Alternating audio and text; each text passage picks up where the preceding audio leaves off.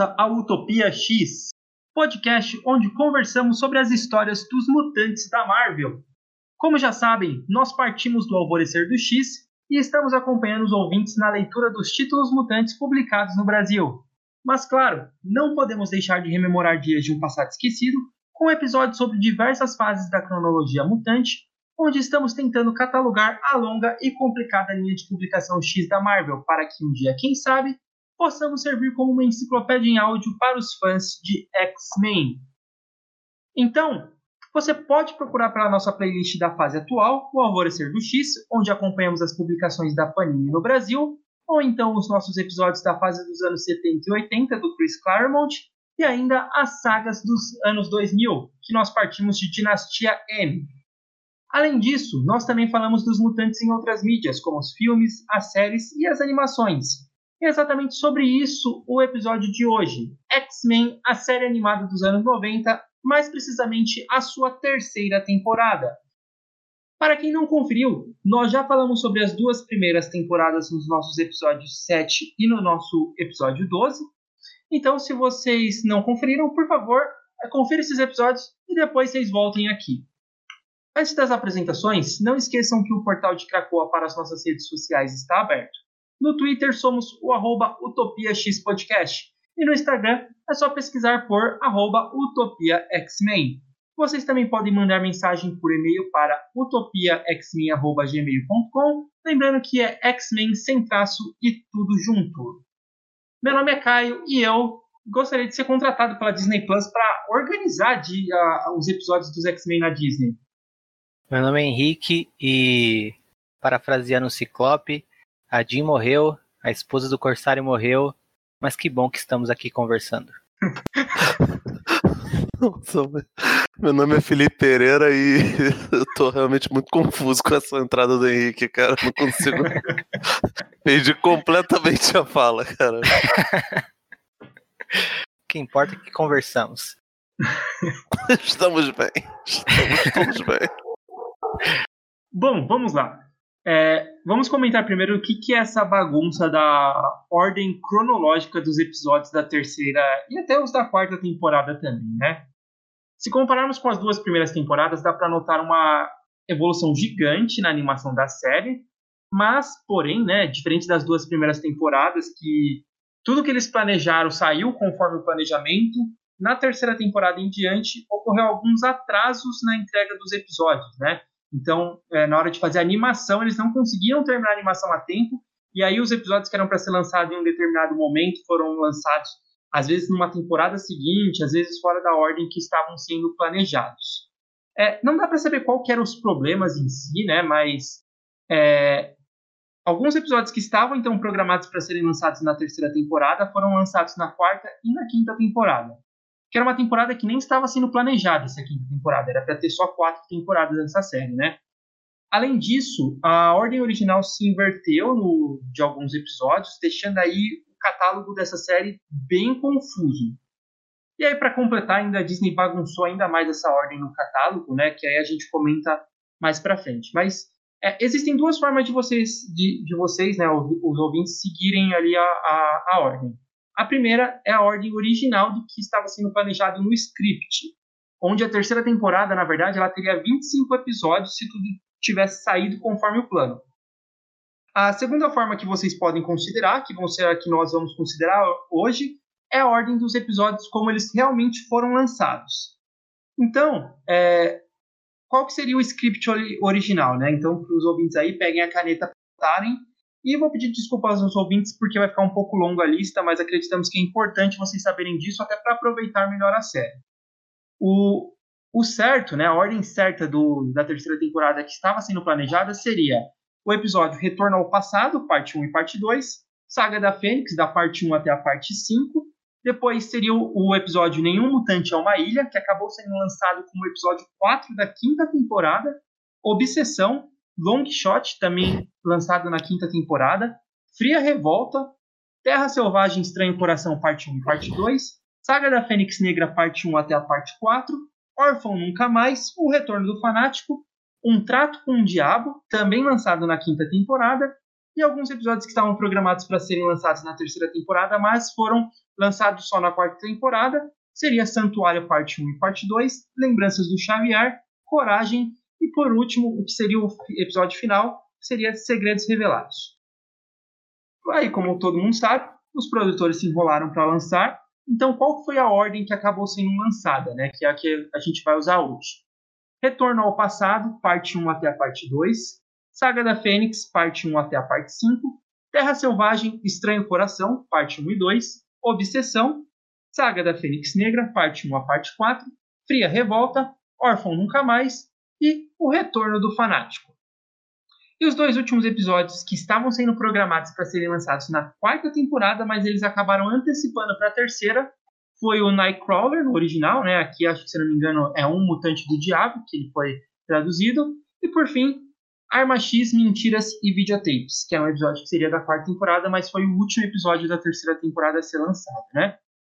Então, essa é a ordem de lançamento, né? Tem só um porém aqui no que nós falaremos.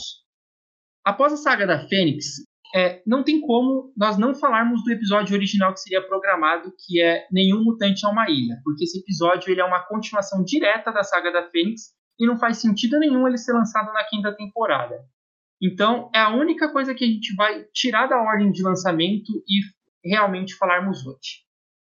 E aí, Felipe, e aí, Henrique, que, que vocês têm para dizer de toda essa bagunça?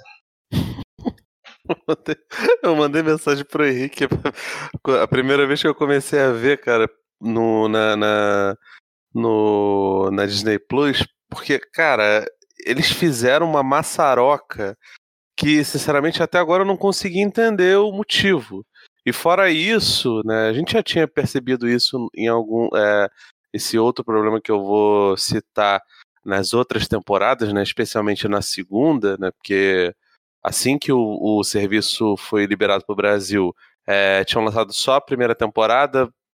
Há poucos meses atrás lançaram a da segunda até a quinta, mas esse, essa temporada aqui, cara, tem uma porrada de episódio que não tem a dublagem brasileira, entendeu? Eu não quero ficar ouvindo a voz do Rio Jackman, quero ouvir o Zac Barra da vídeo, cara.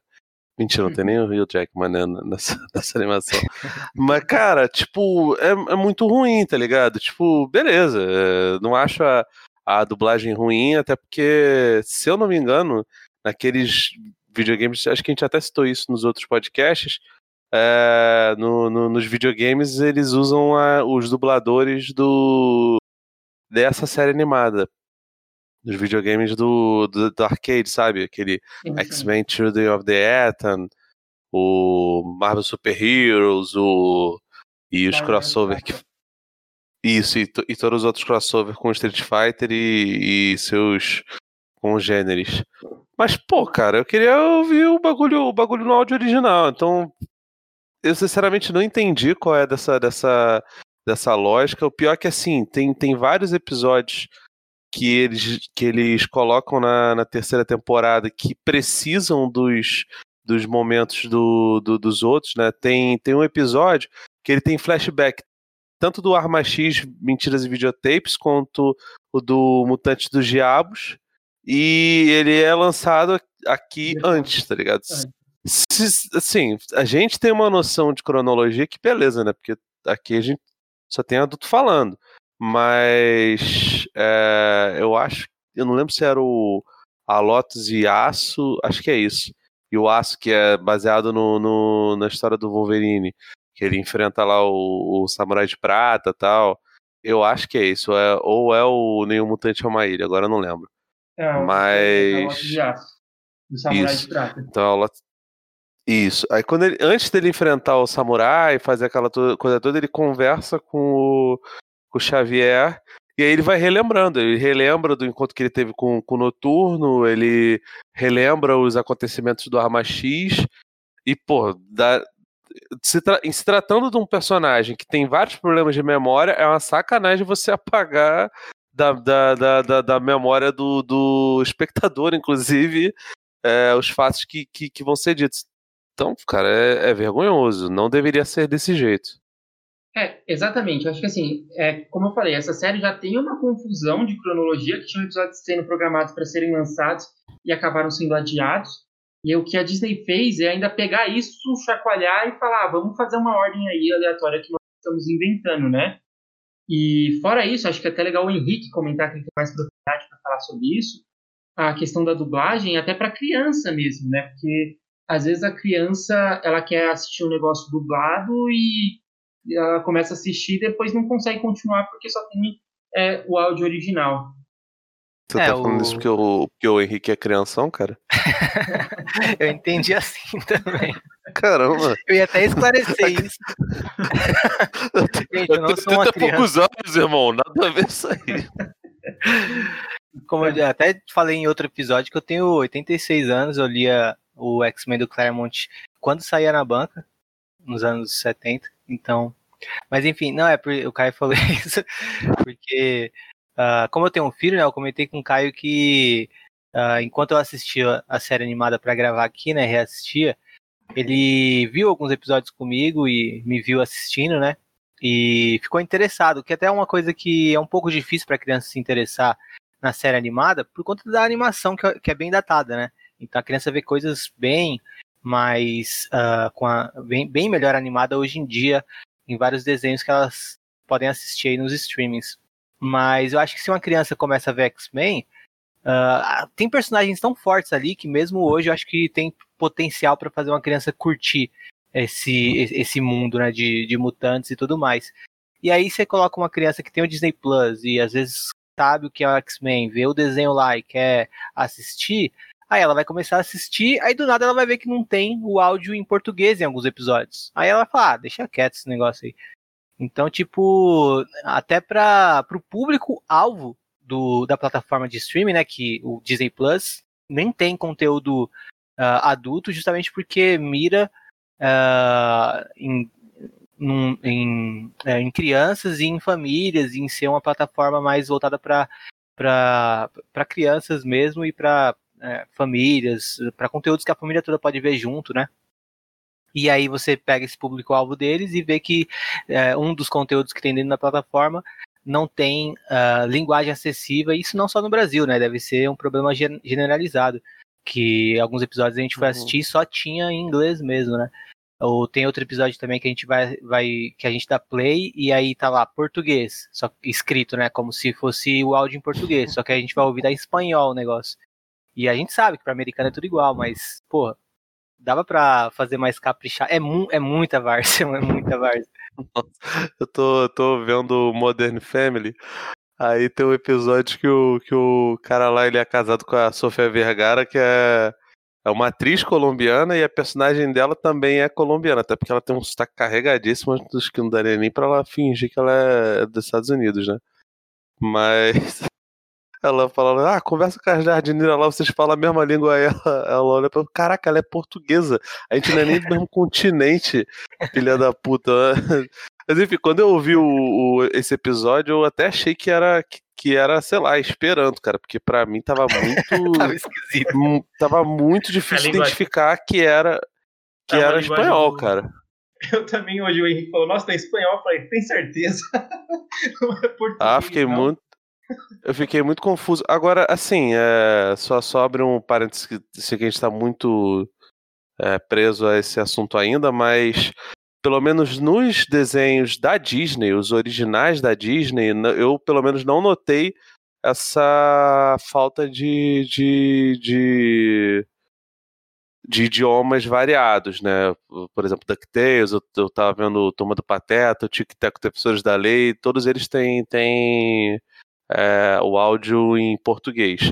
A maioria desses sequer tem é, português de Portugal como legenda, né? No caso aqui do X-Men não tem legenda em português brasileiro.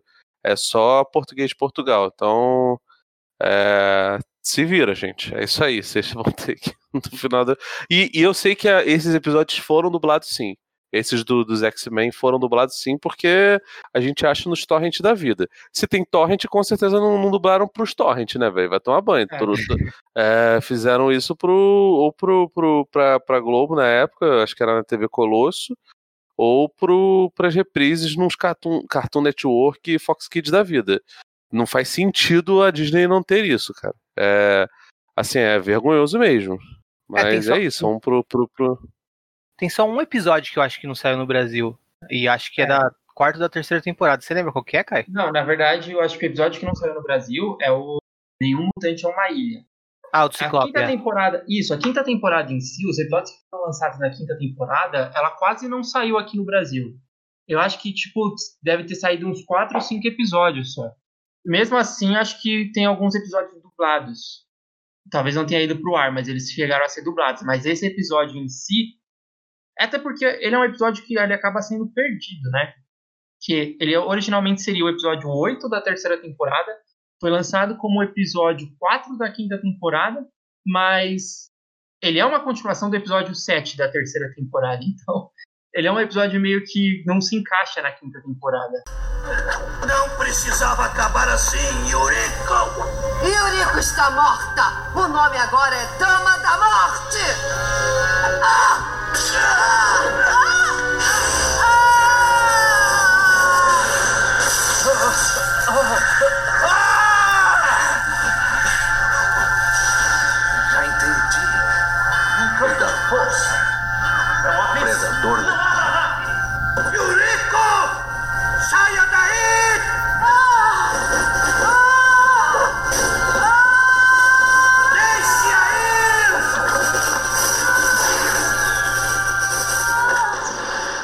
então vamos começar a comentar agora. Vamos entrar na história em si, né? Ser um pouco mais imersivos ali. E falarmos dos episódios em si. Eu vou fazer um mini resumo do que, que acontece no episódio, tentar ser o mais breve possível, até porque são muitos episódios e tem muita coisa pra gente falar. Conforme for terminando o resumo, a gente já comenta em cima do episódio também. Então, o primeiro episódio seria é, Retorno ao Passado, parte 1 e parte 2, em que a Lady Letal, ou como foi dublado, a Dama da Morte, e os capangas robôs invadem os esgotos atrás de Sanguessuga, que tinha roubado sua arma. Lá, derrotam os Morlocks e encontram uma nave alienígena antiga. Descobrindo que só as garras de adamantio de Wolverine abriria a nave, ela acaba atraindo o, o Carcaju, Gambit e a Jubileu para lá. Logo, eles soltam uma criatura chamada Devorador de Almas que suga todo mundo, exceto Wolverine. Os outros X-Men se juntam à luta e conseguem conter a criatura. Xavier e Fera estudam a nave e descobrem que é de uma raça alienígena chamada Shi'ar. Esse episódio eu, eu tenho uma, um problema com ele que todo mundo é muito emotivo falando, gritando e a dublagem ela não me ajuda também a gostar. Eu adoro Xavier berrando o tempo todo de dor. Já começa aqui. Ah! Ah! ah! É muito louco. O... poder! Poder! Um poder! Eu acho legal também que a Dama da Morte, né, a Lady Letal, ela insiste o tempo todo, me chamem de Dama da Morte, pelo amor de Deus. E ninguém obedece ela. Todo mundo começa a usar outros nomes e ela, eu me chamo Dama da Morte. E ela berra e ninguém obedece ela, tá o tempo inteiro ela precisando é, repetir que o nome dela é Dama da Morte. Não, isso, é, eu... sabe o que é isso? Isso é a pessoa que quer, quer forçar apelido próprio. E, e não é assim que funciona, né, cara? Se você gosta do apelido, ninguém vai te chamar assim. Pois é. o, além de tudo, tem a, a, hora que a Jubileu entra dentro do Devorador de Alma, né? A alma dela lá dentro, ela fica Wolverine! Caralho, velho. Eu não lembrava não, que esse episódio era tão gritado. É. Não nos deixem! É hilário esses dois primeiros episódios. Outra cena hilária desse episódio é quando aquele, aquele Morlock verdinho é o Sanguessuga, Kai? É o Sanguessuga. Tem, tem uma cena com o Sanguessuga que, tipo, ele liga pro Wolverine, pro Wolverine ajudar ele. E aí, a, aí beleza, né, desliga a ligação. E aí a Dama da Morte fala: Agora você já serviu seu propósito, se livrem dele. E ele, não, pelo amor de Deus. E aí ele vai para um canto, e aí os, os capangas da, da, da Dama da Morte viram para ele e atiram nele. E, e, é mó drama. E aí você pensa, caramba, mano, mataram o sanguessuga. Porque toda a cena indica que ele vai ser assassinado ali. E aí fica. A cena fica meio que parada, mostrando o nada conforme os capangas vão embora. E aí, e todo esse drama de tipo, porra, mataram ele. Pra no final e a câmera ir rapidinho pro lado e mostrar que ele só tá enroladinho num, num, num negócio que eles jogaram, tipo, numa, numa rede, é. Eu gosto que o Wolverine fala pra, pra ele. Eu já falei pra Tempestade do dar nosso número pra qualquer um. o Wolverine tá hilário nessa temporada. É, aqui ainda é a dublagem que a gente estava acostumado, que é a mais famosa, que fez até o, até o cara que o Felipe citou, que também dublou o Wolverine nos filmes do X-Men. Mas acho que da saga da Fênix adiante, uh, ou depois da saga da Fênix, não lembro agora, muda a dublagem do Wolverine, né? É uma das dublagens Sim. que muda nessa temporada. De, do, no meio da temporada, né? Porque a voz do Ciclope, por exemplo, na primeira temporada é uma, na segunda é outra, aqui eu acho que é a mesma da segunda. Mas não tenho certeza que a voz do Ciclope é meio apagada também, não tem uma. não é tão boa assim. A dublagem em inglês, como o Felipe disse, é bem boa mesmo. E só que não tem comparação com a do português porque é bem, bem mais hilária. Mas acho que esses dois episódios valem mais pela questão da uh, pela questão cômica, né? Aí tem dois acenos, né? Tem um aceno para a origem do Wolverine que vai ser trabalhado mais para frente nos episódios que recontam uh, que é o episódio da Arma X. E também tem um aceno para a Saga da Fênix já com o Devorador de Almas, né? Que aqui aparece como bebedor de almas Uh, que até o Caio a gente tem dúvida, é, até hoje, eu acho, sobre como foi traduzido isso nos quadrinhos aqui para o Brasil. Mas seria Soul Drinker em inglês, né? Aqui na, no desenho foi Bebedor de Almas mesmo. Que, e que hum, é uma criatura do que era, que era devorador mesmo. Então, eu também fiquei com dúvida se era Devorador de Almas ou não, porque, mas acho que ele, talvez eles citem os dois porque na dublagem do, aqui do Brasil tem isso também, né? Que eles, eles chamam de um jeito numa hora e depois chamam de outro em alguns momentos. É, Mas eu tenho certeza que eu ouvi em alguns momentos o bebedor, eles, eles falarem bebedor de almas. Uma coisa que vale ressaltar nesse episódio também é que mudam a origem da Yuriko, né? Da Dama da Morte, ou Lady Letal. Que aqui eles mostram que o Wolverine e ela tinham um romance, né? Isso é uma adaptação da série animada. Nos quadrinhos, o Wolverine e a Lady Letal nunca tiveram nenhum caso, nenhum romance, nem nada disso. Ela odeia ele porque é, é, ela teve um rolo com o pai dela, ela acabou matando o pai dela, e o pai dela era o cara que era responsável por é, malear adamantium no corpo humano. Peraí, peraí, ela teve um rolo, ela ficou com o pai dela? É, não, eu me expressei mal. Um rolo no sentido de ter alguma Meu. desavença. não ah, de tá. ele já ter tido o um caso, não. Não, também. Ele... Quem sou eu pra julgar, né? Mas. de qualquer forma, ela matou ele. E depois de ter matado ele, ela prometeu que ia honrar ele. E aí a forma dela honrar ele é que ela tem que matar o Wolverine, que na cabeça dela ela roubou pro... ele roubou o projeto de adamante do, do pai dela. Hum. Então é mais ou menos isso, eles não tiveram nenhum caso. É até uma coisa que o Henrique tinha levantado, que aqui parece que, eles, que o, o desenho meio que fez uma mistura da Dama da Morte, né, da Lady Letal, com a Mariko, que aí sim é um romance do Wolverine, que é uma japonesa, aí não sei se eles é, foram ali um pouco é, xenofóbicos e misturaram todos os personagens. Eu vou te falar que isso funcionou, cara, porque durante um bom tempo, eu, eu só quando fui reler as histórias que eu, que eu percebi que a Mariko e a Yuriko eram personagens diferentes, tá ligado? Ué, mas caraca, né? A, a Lady Lethal não tinha, né? Também puderam, não vou ficar chamando de, de Dama da Morte, porque até pra, pra escrotidão existem limites. Ah, velho, tá bom. Agora, pô, deixei. Eu, eu ficava meio bolado. Falei, caramba, ela não era. Um, ela não ficou com, com o Wolverine. Depois eu, eu pensei que, na verdade, a, o Wolverine ele tinha pego as duas, né? Mas no final das contas não, né? Ele só foi uma questão da, da, da, série animada. Isso depois foi revisto nos quadrinhos? O, não. O Wolverine deu um snicket no coração da, da, da Lady Lethal? não, dela não. É, vale também ressaltar que aqui ela, eles comentam que ela tem é, as garras de adamantio, né?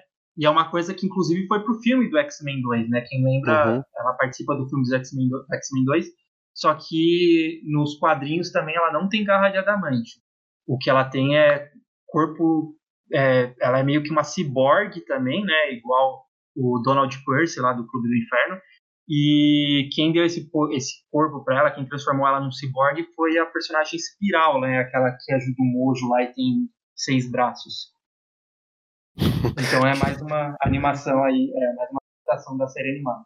No, no, nos fliperamas, quando a gente jogava X-Men Children of the Atom, a gente chamava ela de Medusa. Não me pergunte por quê. Ela não tem nada a ver com Medusa. Ela tem seis braços, ela não tem cabelo de cobra. Mas ela era a Medusa. A espiral, né, no caso. Não a Lady Lethal.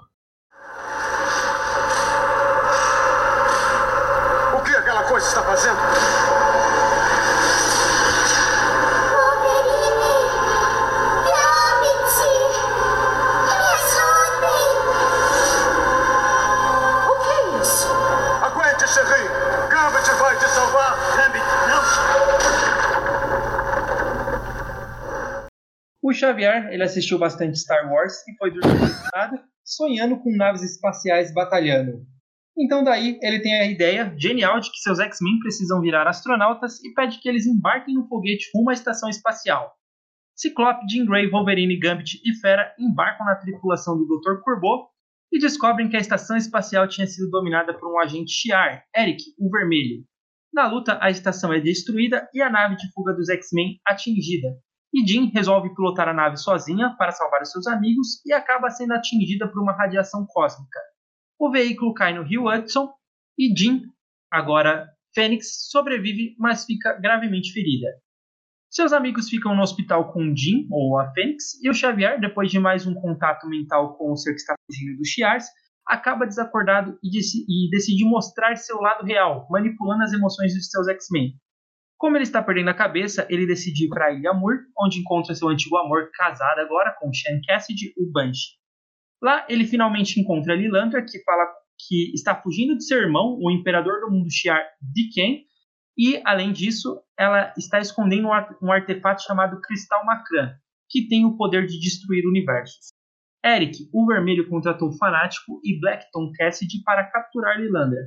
Os X-Men são chamados e ocorre uma luta com o tema de abertura da série, até a chegada de Superman, do Superman do Shi'ars, o Gladiador, que derrota todo mundo, mas logo em seguida ele é derrotado por Fênix. Fênix então transporta todo mundo para a nave de Lilandra, onde são atacados pelos piratas siderais, que querem matar o Imperador Dicken, mas com um plano bem bosta de entregar o cristal para ele e dar um golpe fatal pegando o desprevenido. Então temos vários desenrolares da história, todo mundo acaba preso dentro do cristal, sobre o poder do Dicken, mas a Fênix consegue conter o cristal e destruir o Dicken, mas, e além de tudo se sacrifica jogando o artefato no Sol. Os X-Men salvam a galáxia, mas perdem Jean Grey. O que, que vocês acham da saga da Fênix? Cara, o primeiro episódio, ah, Xavier viajou mesmo de mandar a galera pro espaço, mas o, o universo teria acabado se ele não fizesse isso. Então, ok, Xavier.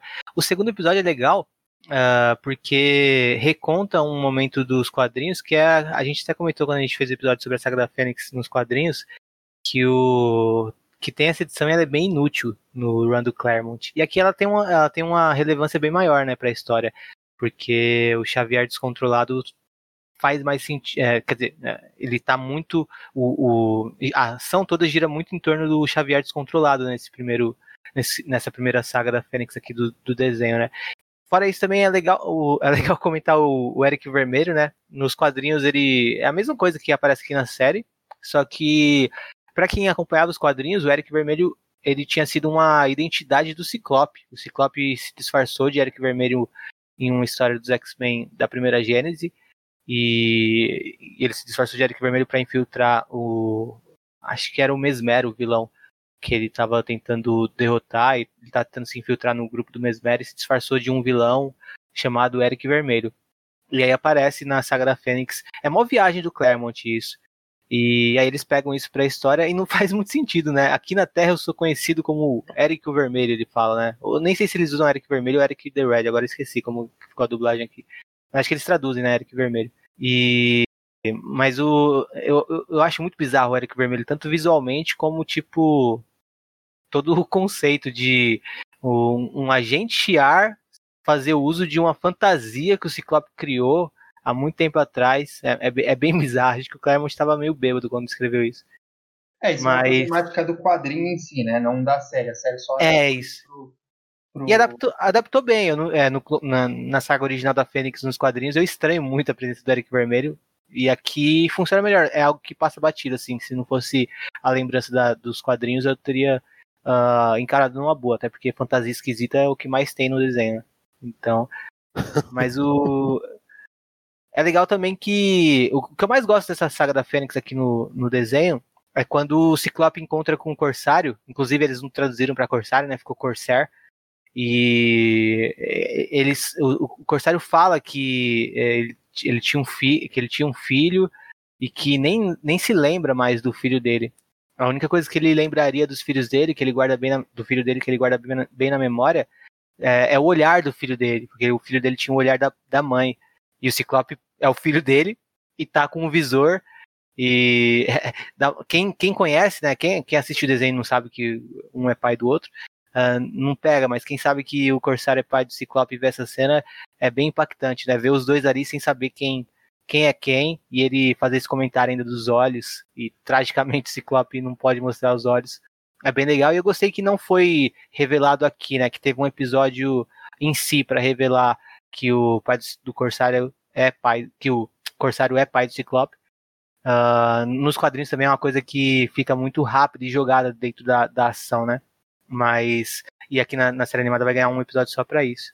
Acho que é isso, isso que eu destaque. E você, Felipe, o que, você, você curtiu a saga da Fênix aqui? Cara, eu gostei. É... Só do fato dela ter. São quatro, cinco episódios, né? Só, só do fato de ter essa quantidade grande de episódios já mostra que, que o, a série animada, o pessoal da produção tava dando uma importância para esse momento, né? É, especialmente depois que a gente vê o, o, o tanto o X-Men 3 quanto o, confronto final, né? E o X-Men Fênix Negra recente, é, você percebe que os caras desleixam muito, né, cara, com, com uma das sagas que, se não é a mais a, a mais conhecida, é uma delas, né, cara, do, do, do, do grupo. Então eu gostei, cara. Achei do caramba que, que, que, eles conseguiram fazer essas coisas. Eu acho que tem alguns é, defeitos. A gente deu sorte de. Deu, é, o seriado deu sorte de já estar nessa fase com, com animação bem melhor elaborada do que, do que antes. Acho que até por isso eles deixaram para abordar a saga da Fênix e a Fênix Negra é, mais para frente. Eu não achei que tem, tem grandes problemas, não, cara. É, eu gosto do, do, do, foco narrativo na, na Jean, no, no Xavier e no, no Ciclope. É, é isso, cara. Não tem muito para onde correr, não. Eu gostei. Eu acho que o ponto-chave aqui dessa da saga da Fênix e também da saga da Fênix Negra, né? É, são as semelhanças com os quadrinhos que eles queriam é, fazer, né? Eu ressalvo só que eu acho que poderia ter participação da Tempestade, é uma coisa que foi é, optaram, né, por não colocar a personagem indo pro, pro espaço por algum motivo, não sei qual, que ela ficou na Terra e as duas vezes e acabou não participando, né? E além disso, a, teve algumas boas sacadas. Por exemplo, na primeira missão deles, quando eles vão para o espaço, né, que vão lá né, para a estação espacial, na, na tripulação do Corvo, é, a vampira não participa dessa missão. E o, alguém fala né, que ela está em uma outra missão. O que faz sentido. A vampira ela não era dos X-Men ainda nos quadrinhos, durante a saga da Fênix, né? E ela poderia pilotar a nave e aguentar a radiação, talvez, da, da entrada na Terra, até porque ela tem os poderes ali que provém do Capitão Marvel, né? E depois da, da, da Miss Marvel e depois para ela. Então acho que é interessante eles é, ficarem atentos com isso e não colocar ela nessa missão para fazer sentido a Fênix, né, a Jean Grey, tá pilotando. Outra coisa que eu acho legal também é que até as coisas que eles mudam nas adapta na, na, adaptação fica mais fica até com um sentido melhor do que o sentido da HQ. Por exemplo, quando os X-Men eles vão para o castelo do, do Banshee, é, no, na HQ, eles tiram férias, né? E lá eles são emboscados pelo Fanático e pelo Black Tom. Aqui ele já acontece uma coisa talvez até melhor. O Eric contrata o Fanático Black Tom para raptar a Lilandra e de qualquer forma, assim como na HQ, tem a luta dentro do castelo do, da família Cassidy. E aí tem só uma problemática aqui nessa luta que eu queria mencionar, que é o fato do Black Tom e o Banshee atirarem, né? usarem os poderes um no outro e os poderes não funcionar. Que foi uma coisa que eu fico pensando, cara, os roteiristas eles viam os quadrinhos, porque eles viam que o irmão, o Ciclope e o Destrutor, eles atiravam um no outro, né, e funcionavam os poderes. Porém, ao mesmo tempo eles não iam, porque o Black Tom e o Banshee não são irmãos, eles são primos nos quadrinhos. E aqui, eles, sei lá, adaptaram como irmãos. Então eu fico meio confuso. Eles iam material ou se não iam, né? De repente eles quiserem encurtar a distância parental e meio que botaram eles como irmãos. O que também, cara, é uma parada que me deixa um pouco, um pouco bolado, porque, de fato, assim, o, o, se os poderes são anulados entre irmãos, entre primos deveria pelo menos, assim, a parada ser suavizada, né? Aliás, isso acontece de novo, eu não lembro se, se é num, num episódio dessa temporada ou se é da, da quarta que eu acabei vendo, com, quando tem um, um, um, episódio que aparece a Polaris e o. A Polaris, o Homem de Gelo e o Destrutor, né? Que é, é o. É da terceira também, é o Comfort É, pois é, eu fiquei meio, meio, meio cismado com essa, com essa situação. Mas, cara, eu acho que isso aí é, é, é de boa. O que eu sempre fiquei confuso era qual é a, da, qual é a do, do, do Blackton Cassidy, cara. É é, eu lembro que a primeira vez que eu vi coisa dele foi provavelmente num, numa revista do, do, do, Deadpool, que o Deadpool encontra a, o Banshee e a Siren. Inclusive, eu nunca entendi por que, que. A primeira vez que eu vi a Siren foi nisso daí. Depois eu fui ver umas revistas mais antigas Porra, no, no, na revista do Deadpool ela tá gostosa pra caramba, cara. Ela parece, tá ligado? Uma pin-up mesmo. Parece. Ela tá tipo nível tempestade. Aí nas outras histórias ela tá uma mulher normal. Eu fico, eu fico, vou ficar bolado com isso. Tipo, Anos 90, né, cara? É, pois é, cara. Essa parada que, tipo, os caras não, não tinham uma, uma unidade, né? Não tinha. Cada um desenhava do jeito que queria mesmo, tá ligado? Sei lá. A Siren, pelo menos, é uma personagem que, que a gente conheceu tudo bem que ela era nova, mas assim, já era adulta. Mas você imagina se isso acontece, sei lá, com uma jubileu da vida. É, é, é, escroto, tá ligado? Porque não é só criança que, que lê, é, é. adulto também. Tem, um, tem um amigo meu que até fa... tem, tem um amigo meu, não vou citar, que ele, que ele é apaixonado pela Lilandra. Acho esquisito. Mas eu não julgo. É, cada um tem a, a, a pira que merece. E o... Pois é, pois é. Mas o é, é isso até hoje, né? O, a proporção dos corpos varia muito de desenhista para desenhista. Até hoje tem gente que dá aquela exagerada. Acho que isso vem de quadrinho também, né? Então os caras às vezes se, se seguram ah, nisso para vender bastante. E é algo que nos anos 90 foi o auge disso, mas até hoje tem bastante. E no, eu comentei com o Kai também que na série animada tem também a Polaris, Panicat, né? Quando a Polaris aparece, tá rivalizando com a vampira do da, da primeira temporada, aquela vampira bunduda, porque, tipo, exageram muito também no corpo da Polaris, né? No desenho da, do episódio que ela aparece. É, a, a minha mulher ela tava vendo comigo os episódios, não era dessa temporada, não era da segunda. Ela, nossa, mas por que que, que a, a Jean tá com esse maiô tão cavado no. Aí eu, no onde? Não, não foi não, caramba. É o uniforme dela que é pintado dessa maneira completamente escrota pra enganar as crianças, tá ligado? É. Porra, velho. Porque realmente, se aquilo dele fosse um maior, tava de parabéns, cara. É, a parada é, é carnaval dos anos 80, gala. É, os carnaval do Scala. Eu acho que só pra gente finalizar a, a saga da Fênix, acho que a gente pode falar do final, porque ele é bem diferente do final original, né? Aqui nós entendemos que a Fênix morre, né, para salvar o universo. Ela leva o cristal pro, pro Sol. E na, na original ela volta para os X-Men para a Terra depois de ter salvado o, o universo, né? Então é uma liberdade artística que a série ela tem.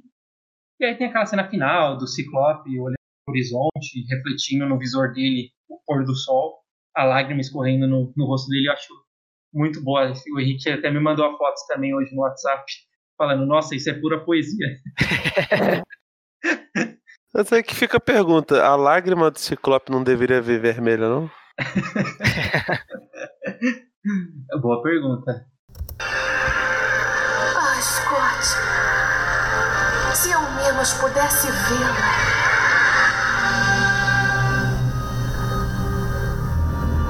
Adeus, Charles. jamais esquecerei você e os X-Men. Se ao menos. pu-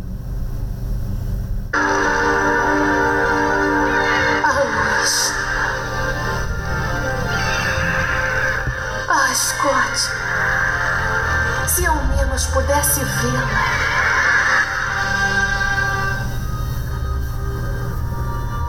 Adeus, Charles. Jamais esquecerei você e os X-Men. Fique conosco, Lilandra. Sou a Imperatriz de Shiar agora. Devo retornar ao meu mundo e tentar consertar todo o mal que meu irmão causou. Venha comigo, Charles. Enquanto não houver paz entre mutantes e humanos comuns, não poderei partir. Ambos temos trabalho a fazer.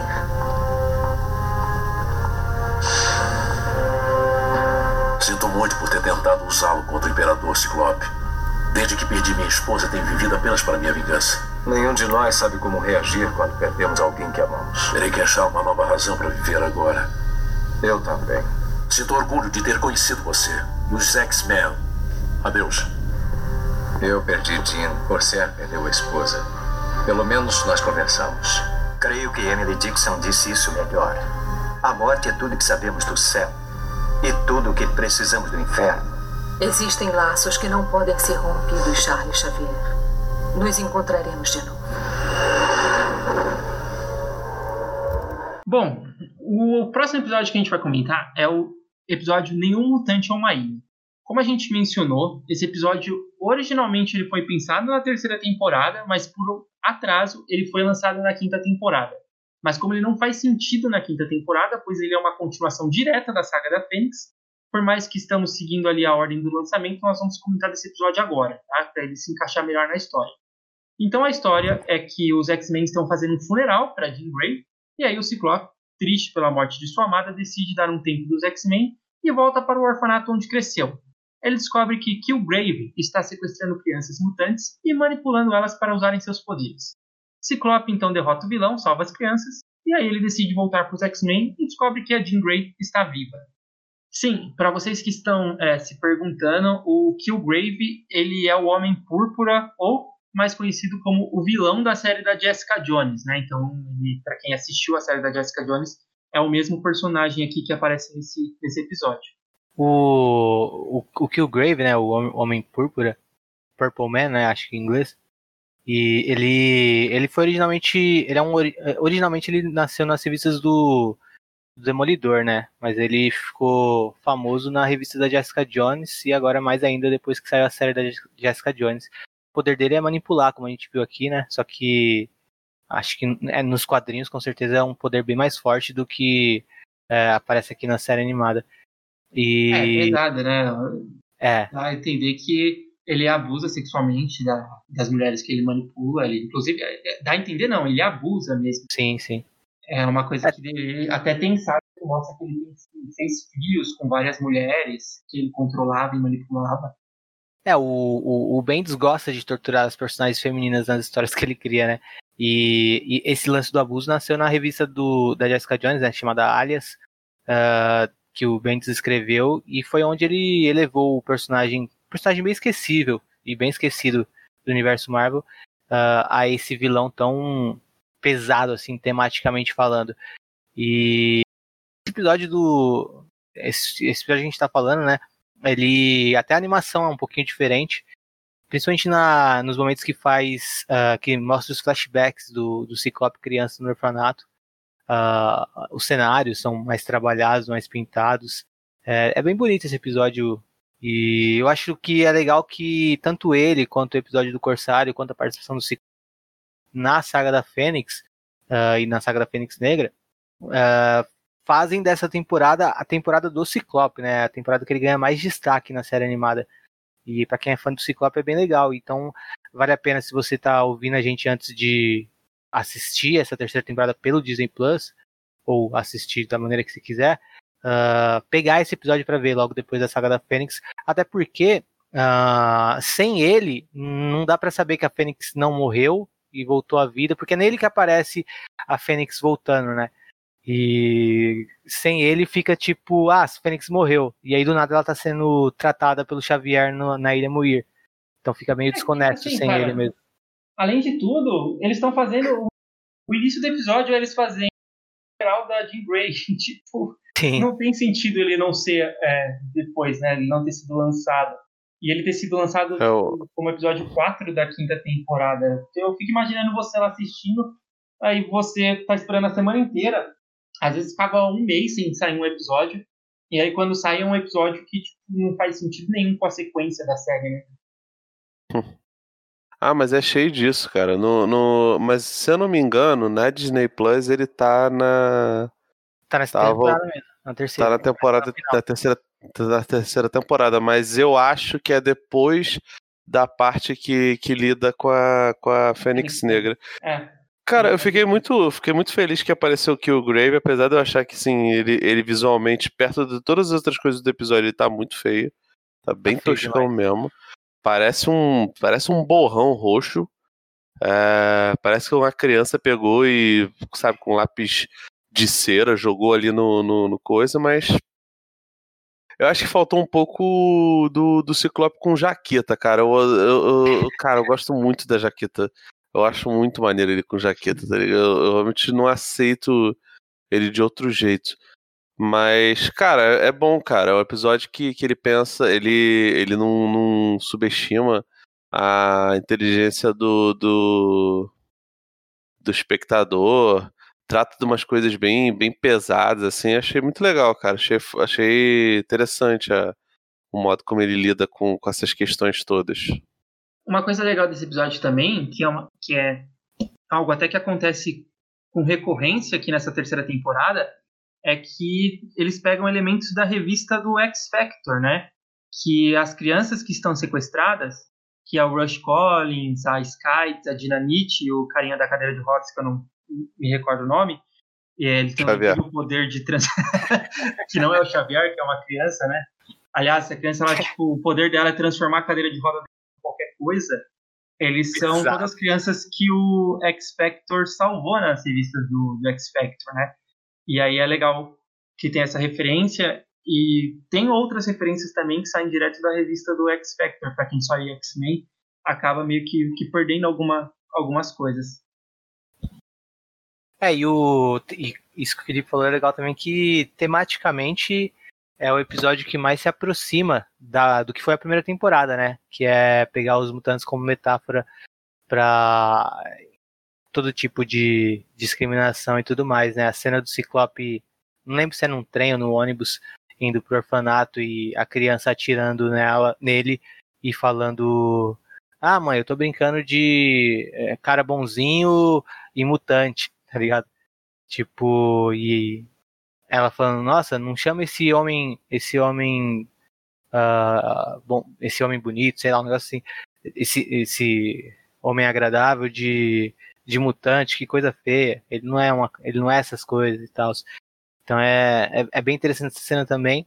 Apesar de que eu acho problemático porque eles colocaram uma mãe e um garoto negros para fazer a vez dos preconceituosos, né? Que não, uh, não encaixa tão bem. Mas o realmente em temática esse é o não só em temática, mas acho que tirando o meu lado fanboy que curtiu bastante, principalmente a Saga da Fênix Negra, adaptada aqui, acho que é o meu, meu, episódio favorito dessa temporada. Que nem tá nela, né? Mas é, é meu favorito. No Disney Plus ele é o episódio número 18, então é o penúltimo episódio. Uhum. É, não, ele é, pior que ele é. Entre a, a Fênix e a Fênix Negra, a Disney Plus colocou dois episódios né, da Terra Selvagem. Aí depois o, a Fênix Negra, uma porrada de episódio, aí o penúltimo é. é, é todo mundo. É, nenhum mutante é uma ilha. Teve um seguidor nosso do, no Twitter que me falou um dia que ele até já mandou e-mail para vários tipos de contatos do Disney Plus, uh, indicando correções para se fazer no, no, na, na maneira como eles colocaram a série animada lá.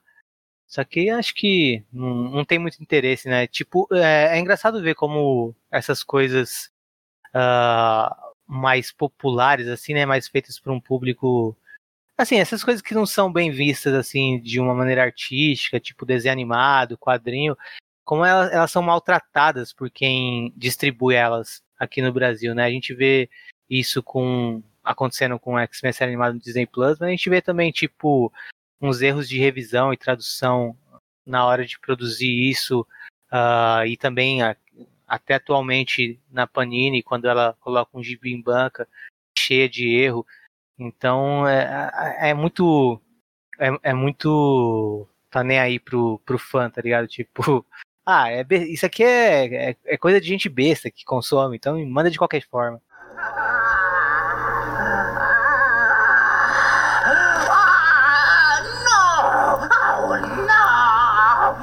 Terminado, Sauron. Terror sobre la tierra salvaje ha terminado ahora. ¡Nunca! ¡Ríndete, Sauron! Tu reinado ha terminado ahora. Bom, o episódio seguinte, né, na, na ordem que foi lançado, é Terra Selvagem Coração Estranho. Muito bom esse nome. A Terra Selvagem está em guerra civil entre as tribos com liderança de Khazar e Sauron, que está perdendo. A sacerdotisa do deus Sol, Garok, Zeladane, depois de salvar Sauron, manda seu alter ego Carlycus, é muito difícil falar esse nome, Carlycus, para longe da Terra Selvagem, onde ele tem um contato com Wolverine, Vampira, Fera, Jubileu e Tempestade, e ele acaba voltando a ser o Sauron. Ele sequestra a Tempestade e os outros X-Men vão para a Terra Selvagem para salvá-lo. Na Terra Selvagem, eles unem força ao Khazar e ao seu povo e derrotam Sauron, que volta a ser o Carl Larkus. Depois, a Tempestade, que agora está sob o controle da Zeladane, é, que a, o real objetivo da, da Zeladane era ressuscitar o deus Sol Garok, ela acaba meio que liberando a Aurora, que solta seus poderes climáticos na Terra Selvagem, acaba liberando o Garok da sua prisão e para conter a tempestade, o Lycos novamente se transforma no Sauron. Ele volta para Zeladen, descobre a existência do Garok e seu plano de se fundir com a força magnética da Terra Selvagem para governar o mundo. A tempestade, então, tentando deter o Garok, acaba deixando ele ainda mais forte, até que o Sauron decide absorver a energia do próprio Garok para ficar tão forte quanto. Eles acabam virando dois Megazords. Lutam, o Sauron derrota o Garok, volta a ser o Carl Lycos, e aí tudo dá certo. Esse é um episódio que ele acaba sendo muito confuso, né? Porque no final das contas, tipo, se você reparar, a Zeladine ela salva o Sauron, ele volta a virar o Carl Lycos, e aí ela manda o Sauron pra ir embora dali, senão o Casar mataria ele. E aí ele vai para Nova York, ele encontra o Wolverine e a Tempestade lá, ele acaba é, é, manip manipulando a tempestade, né, hipnotizando a tempestade, sequestra ela, leva ela para a Terra Selvagem. E aí se descobre que a tempestade era responsável por liberar o Garok. Mas a Zeladene nunca falou pro Sauron, tipo, levar a tempestade para lá. Ela foi, tipo, realmente um, um, um, uma coincidência. E aí ela, a tempestade acaba liberando o Garok, e aí parece que tipo, foi um super plano. Esse episódio é totalmente confuso, né? É, bizarro e até difícil de comentar alguma coisa. E é uma cena, as histórias em quadrinho, as histórias do Claremont, né? Porque uh, tem toda essa passagem, adapta bem a, a passagem dos X-Men pela Terra Selvagem, que é bem, bem, que é bem legal nos quadrinhos. E aqui acho que é mais uma coisa tipo massa veística de mostrar mutantes e dinossauros ao mesmo tempo. tipo, a, a Jubileu montada no pterodátilo é, é impagável.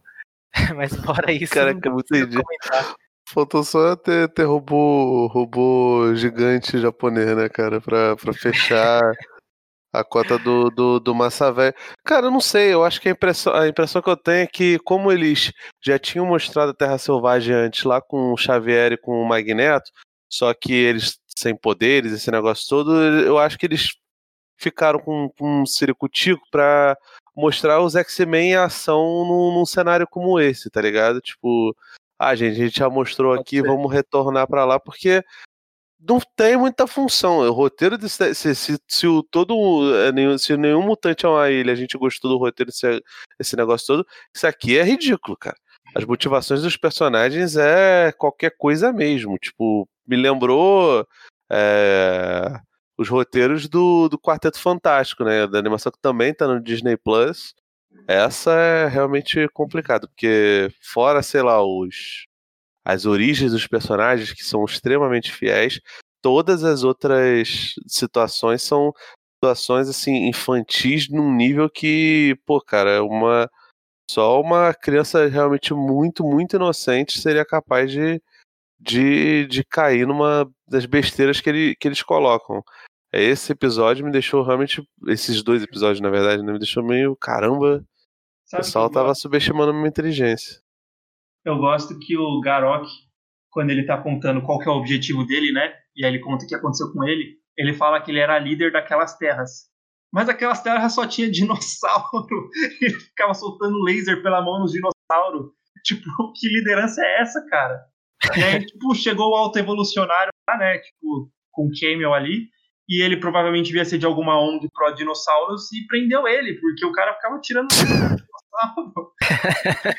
que cara louco. Meu Deus, cara. Oh, ONG pra dinossauro é bom. Aí tu. Você falando isso, já melhora pra mim os episódios. Esses episódios que são mais soltos assim na temporada, eles têm até uma animação mais eh, qualquer coisa, né? E se você compara a animação desse, desse episódio, desses dois episódios, até a primeira, a dos primeiros dois episódios também, com a ani- animação dos episódios da saga da Fênix, da saga da Fênix Negra, não são tão boas, né? E então acho que tipo eles tinham que encher talvez, né? Talvez eles tivessem um número pra fazer e aí eles contavam qualquer história aleatória que fosse uma aventura. E e acho que tem isso de ficar retomando. e Acho que deve ser esse lance que o Felipe falou mesmo de retomar algo da primeira temporada, porque tem o episódio do Anjo também, né? Que também retoma algo Uhum. do, da história do Apocalipse. É, eu acho que de repente, ta- talvez também tenha uma, uma situação. Eu, eu realmente nem olhei bastidores nem nada disso, não. Mas como teve esses atrasos, esse negócio todo, talvez eles liberassem o- o- os episódios para serem animados em estúdios diferentes. Então, se um estúdio atrasava, é, fazia com que o outro tivesse que correr mais na, na, na frente, entendeu? É. E, e esses estúdios diferentes podem ser até de outros países, cara, porque eu sei que tem coisa que, que eles animavam na Coreia, outros no Japão, outros nos Estados Unidos mesmo, é complicado, cara. E, pô, o, o problema disso daí é que em hoje em dia as séries da Disney Plus, né, da Marvel, eles estão tomando cuidado de deixar até o mesmo, o mesmo roteirista é, em quase todos os, os episódios, né, é, normalmente o, show, o showrunner, e estão dando pro mesmo diretor sempre a, a incumbência de, de conduzir os episódios. O que é correto. Somente live action faz muito sentido, mas, pô, cara, você vê isso que eles faziam nessa animação aqui, realmente é um negócio muito porco. É, é lamentável, cara. Evidente que eu não vou ser anacrônico e falar, ah, exigir que os caras, não, por que, que eles não faziam isso nessa época? Cara, por que não? Porque a animação era barata mesmo. A gente, a gente comparou lá, até melhorou. A gente comparou com, com, sei lá, Batman The Animated Series, cara, é completamente diferente, cara. Sim. E o. Porra, eu esqueci o que eu ia falar. Vai lembrar? Ou quer passar? Ah, lembre, lembre, lembre, lembre. Sua pressão é assim. E nisso que o Felipe falou de eh, apontar que al- alguns episódios eram sofríveis, X- X-Men, acho que tipo, a série animada, dá pra. Eu, eu ia querer ter um, um DVD, um Blu-ray, sei lá, que compilasse tipo o melhor da série animada, sabe? Porque realmente tem coisas que são muito bacanas e tem outras que são muito tipo, putz, eu nem sei porque eu tô vendo isso. Então, ah, essa terceira temporada, por exemplo, eh, eu lembro que eu alugava no, eh, na locadora, eh, tinha uns DVDs que, que compilavam, acho que até deve ter saído completa a série animada em fita cassete, né? Em DVD eu não sei. Mas tinha um DVD, uns DVDs que compilavam alguns arcos. E o arco da Fênix e da Fênix Negra são, são dois exemplos de que cabe num DVD e que você assiste, tem começo, meio e fim, bem bacana, né? Então tem coisas muito boas e tem coisas que, tipo, às vezes até te desmotivam a, a continuar. Ah, fazendo um recorte, dá pra, dá pra ter um saldo muito positivo da, da série animada. E aí, fazendo um recorte negativo também, dá pra apontar uns episódios que, pelo amor de Deus, né? Então esses são alguns deles.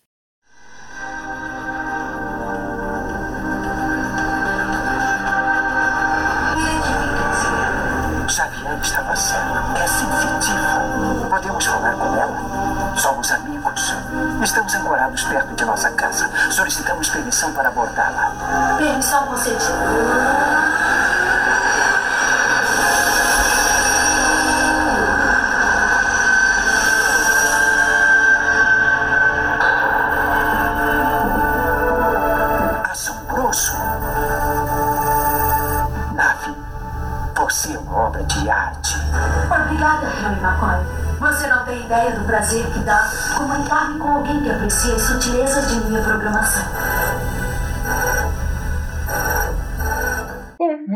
Próximo episódio que foi lançado foi Obsessão.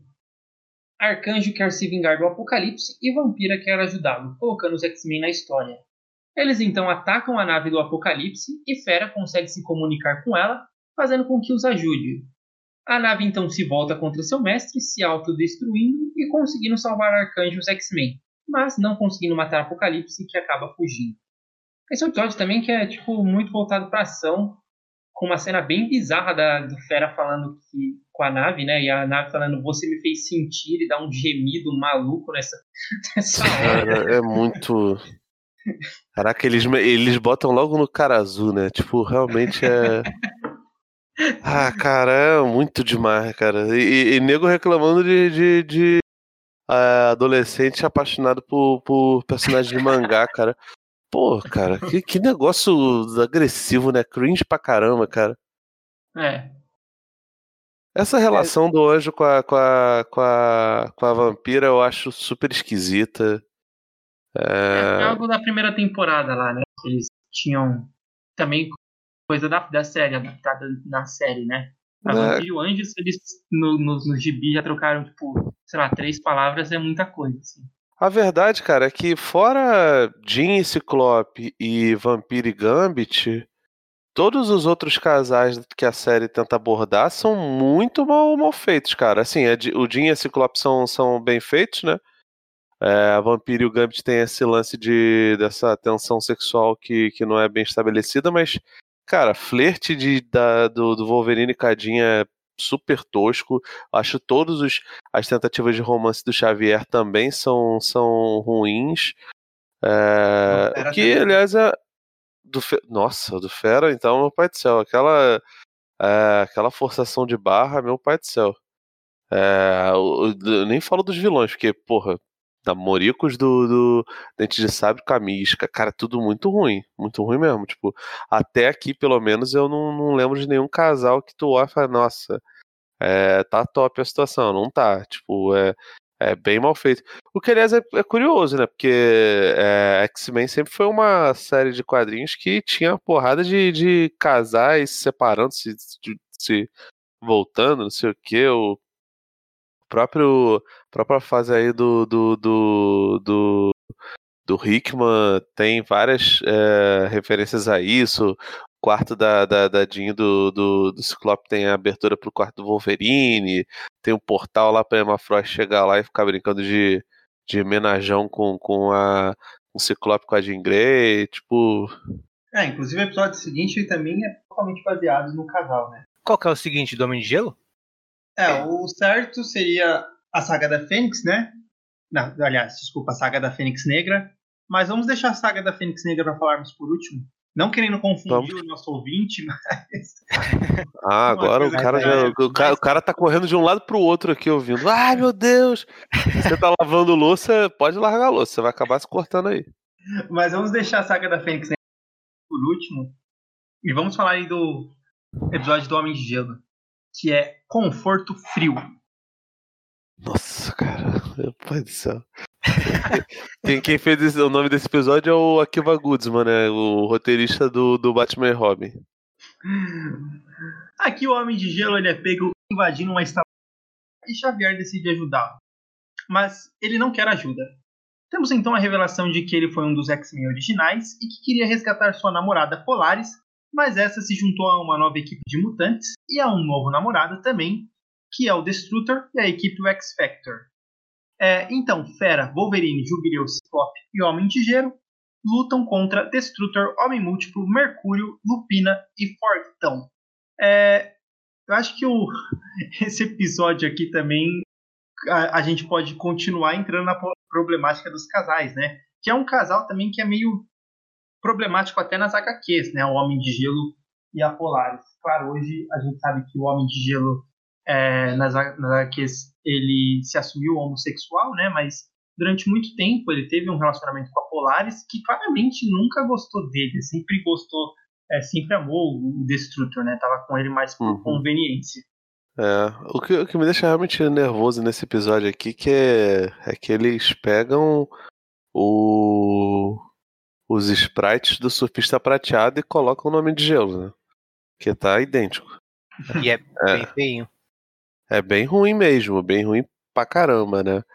Eu acho assim, esse, esse romance sempre foi uma bosta. O que eu realmente gostei no episódio é que ele tem a formação do X Factor, que era a formação que eu, que eu lia nas HQs dos anos, dos anos 90, 2000, cara. Aqueles formatinhos da, da, da, da Abril, tá ligado? Só não lembro realmente desse, desse fortão, mas eu lembro que tinha o Múltiplo. Mas ele participava também. Tinha o, tinha o Forge, né? Tinha a Polaris e o Destrutor. E tinha o Selvagem na, na, na versão que. E, e, outros personagens que eu não vou lembrar agora, mas fora eles ainda tinha o Selvagem também. Essa daqui, Felipe, é a, a formação original. A revista do X Factor, né? Que foi é, lançada originalmente, eram os X-Men originais, né? O Ciclope, o Homem de Gelo, o Wolverine. O, é, Ciclope, o Homem de Gelo, Jean Grey, o Anjo Fera. E aí ela vai até a edição 70 com esses personagens, e aí nas, na edição é, 70 eles voltam a ser da equipe dos X-Men, aí forma aquelas duas revistas lá, né, o X-Men é, Blue e o X-Men é, Dourado, né, as duas equipes, e aí a formação da X-Factor é exatamente essa do, essa formação que a gente vê no, no, nesse episódio, né, a Polaris, o Destrutor, o Mercúrio, o Homem Múltiplo, o Fortão e a Lupina, exceto o Forge, o, o, o, que eu gosto desse episódio é quando o Wolverine encontra com o Madrox, né? O Homem Múltiplo. Ele vê o Madrox e fala: Que é isso? Pegue seis, pague cinco? Nossa, cara, é muito. Nossa, que coisa ridícula, cara. É genial, eu gosto do Madrox, melhor poder. Eu acho que vale a pena mencionar esse episódio também. E tem um dos grandes erros de continuidade da série, que é falar que o, o Anjo faz parte dos X-Men originais, né? No flashback a gente vê que os X-Men originais eram o Ciclope, Fera, Jean Grey, Homem de Gelo e Anjo. E, tipo, o Fera e o Ciclope encontraram o Anjo aí várias vezes e, tipo, eles não conversam com ele como se ele fosse um amigo deles, como se ele já se conhecesse. Eles falam com ele como se ele fosse esse cara maluco aí que tá querendo matar o Apocalipse, né? Mas eles não tratam o, o, o anjo com o mesmo carinho, por exemplo. Né? Claro que no episódio tem uma rivalidade do Ciclope do Homem de Gelo, mas, por exemplo, o Fera vê o Homem de Gelo e eles se tratam como dois velhos colegas, né? E então tem esse erro de continuidade aí. É, mas aí também. Se é de, continuidade. De repente o cara é pilha errado, cara.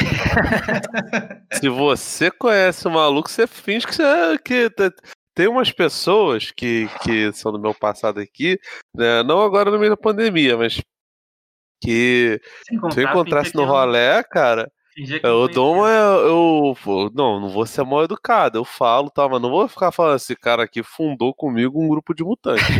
eu vou evitar. Quem estiver vendo de Os longe próprios... vai achar que vocês nos conhecem, né? Sim, os próprios mutantes do, do, do, Brasil, cara. Porque a Rita Lee não conversa direito com o Arnaldo, com, com, com os outros caras, tá ligado? todo mundo torcendo.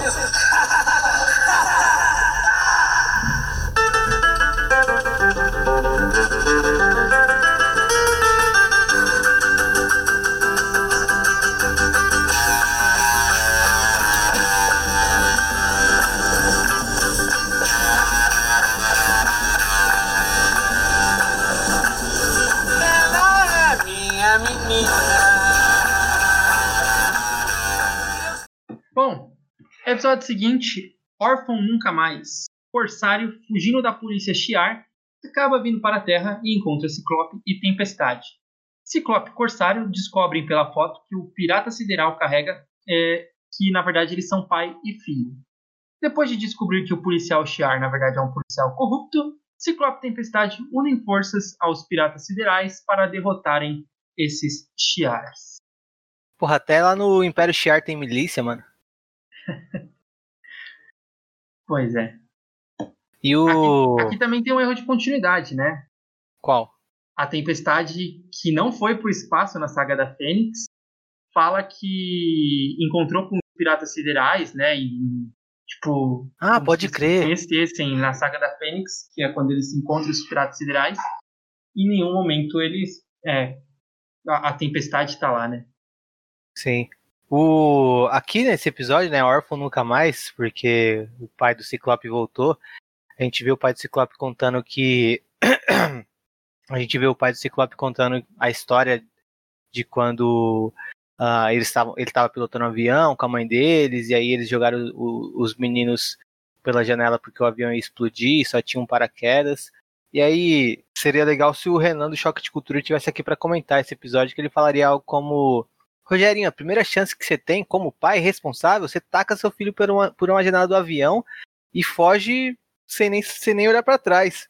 Acho que o Corsário deve ter até ficado surpreso que o filho sobreviveu. Eu acho que ele, ele simplesmente não quis voltar, não. Esse negócio de estar pegando fogo. Ele tacou fogo no avião. É, então. Não aguentava mais as duas crianças, coitados. Mas o também fica confuso o lance do Ciclope saber que tem um irmão mais novo. E aí, quando ele vê o Alex, ele não reconhece né, naquele outro episódio. E também ah, não mostra o Alex na, no episódio que o Ciclope relembra da- do tempo dele no orfanato. Também é uma coisa bem mal trabalhada, né? A questão do irmão do Ciclope na, na, na série animada. É, eu acho que inclusive ele nem volta a aparecer mais, ou nem se mais é, o Destructor. Eu não me recordo agora, mas acredito que não. Ah, inclusive não traduziram, né? Era Havok mesmo. É um dos nomes não traduzidos, o, o Destructor, né? A gente também citou outro, que eu não lembro agora. ah, nesse episódio aqui. Ah, o Corsário. Do, É, o do, o do Corsário. É, o próprio Corsário. Ele é Corsair, né? O pessoal o... tem problema com, com, com, com a família do Scott, cara. Não é possível. Sim, é o único que não é traduzido, né? E o. Eu achava engraçado porque é, eu, eu- vários amigos meus que eram um pouco mais velhos que eu chamavam o Destructor de Havok, né? E eu nunca entendi o porquê. E agora fez sentido. Na série animada ele, era, Uhum. ele foi tratado como Havok nesse episódio deve ter ficado. Deve ter sido fixado assim, né?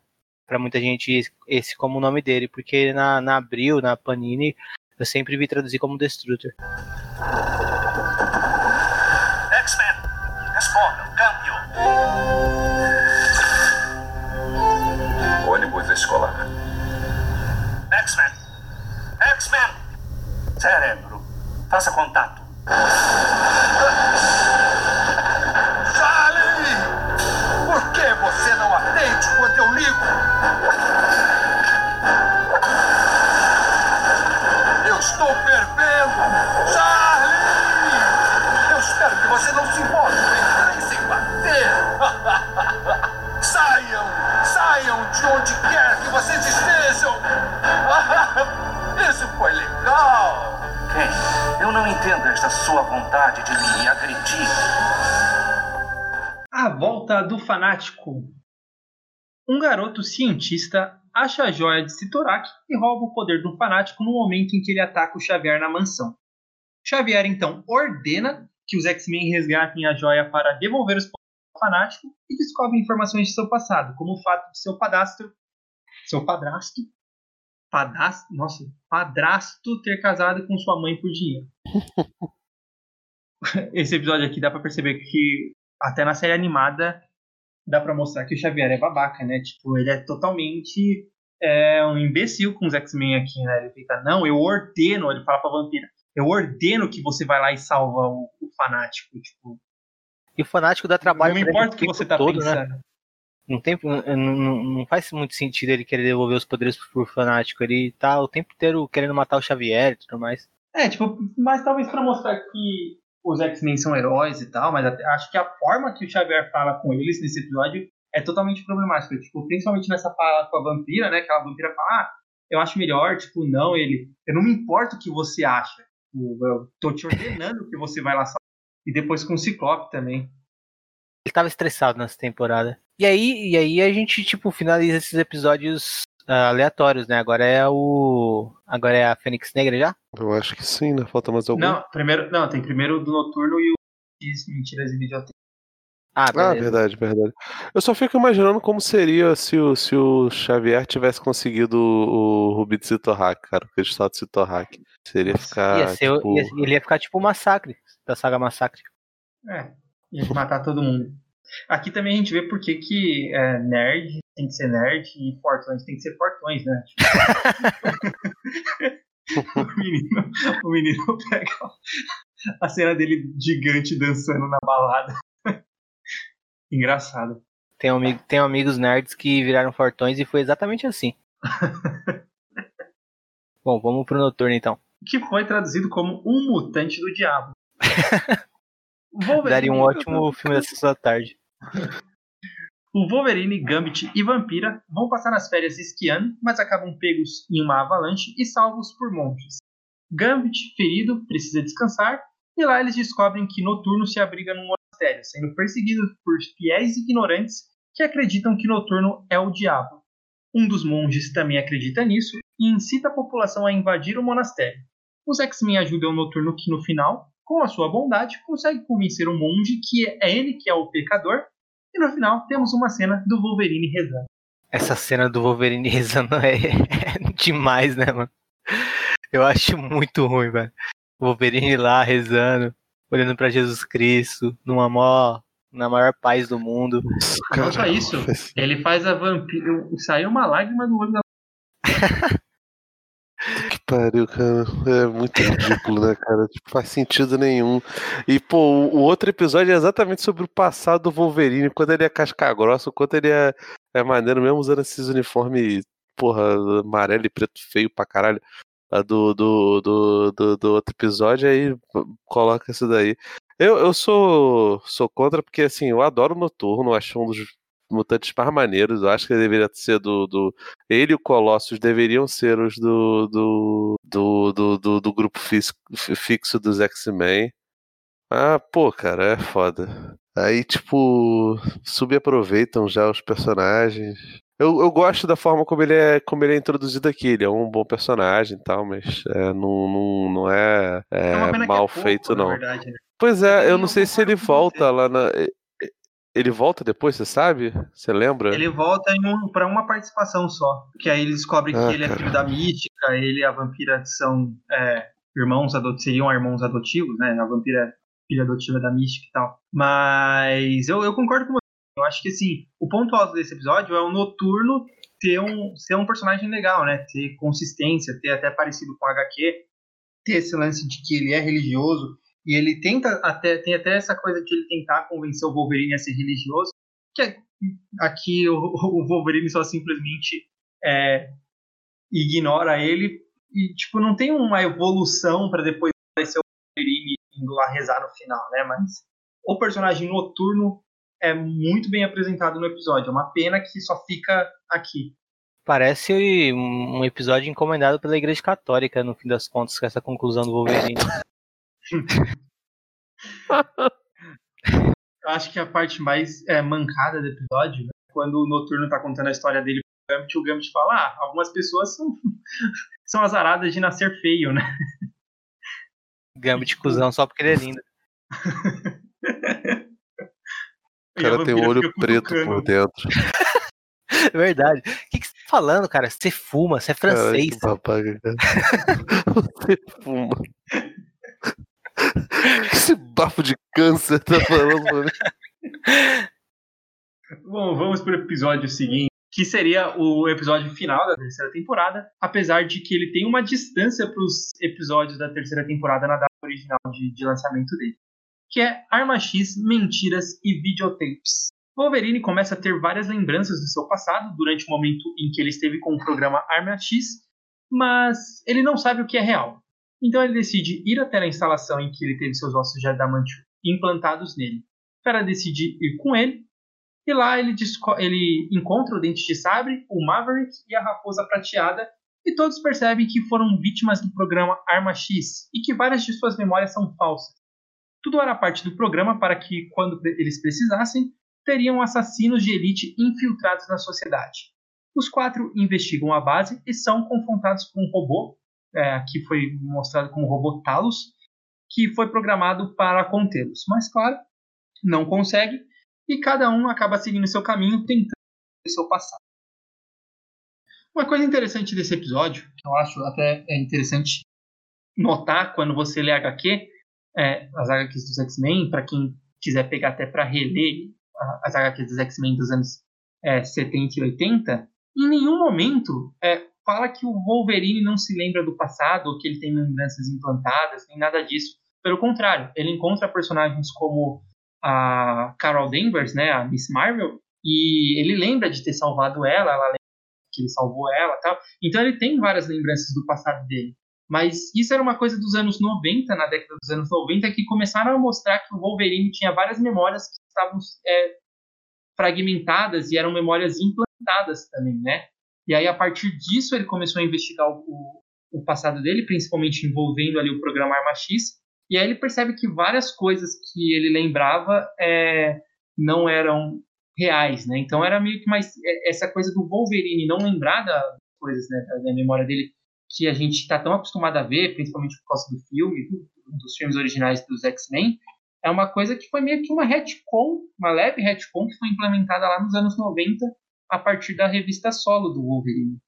É uma coisa que é, é, é interessante de se notar que esse episódio aproveitou. Eu acho que ah, o, onde melhor é tratado o lance do Wolverine não conhecer o passado dele como um aspecto marcante é no, nos filmes do, do Brian Singer, né? o primeiro e o segundo, para depois fazer uma merda que foi o Wolverine Origins, mas é uma coisa bem tratada ali.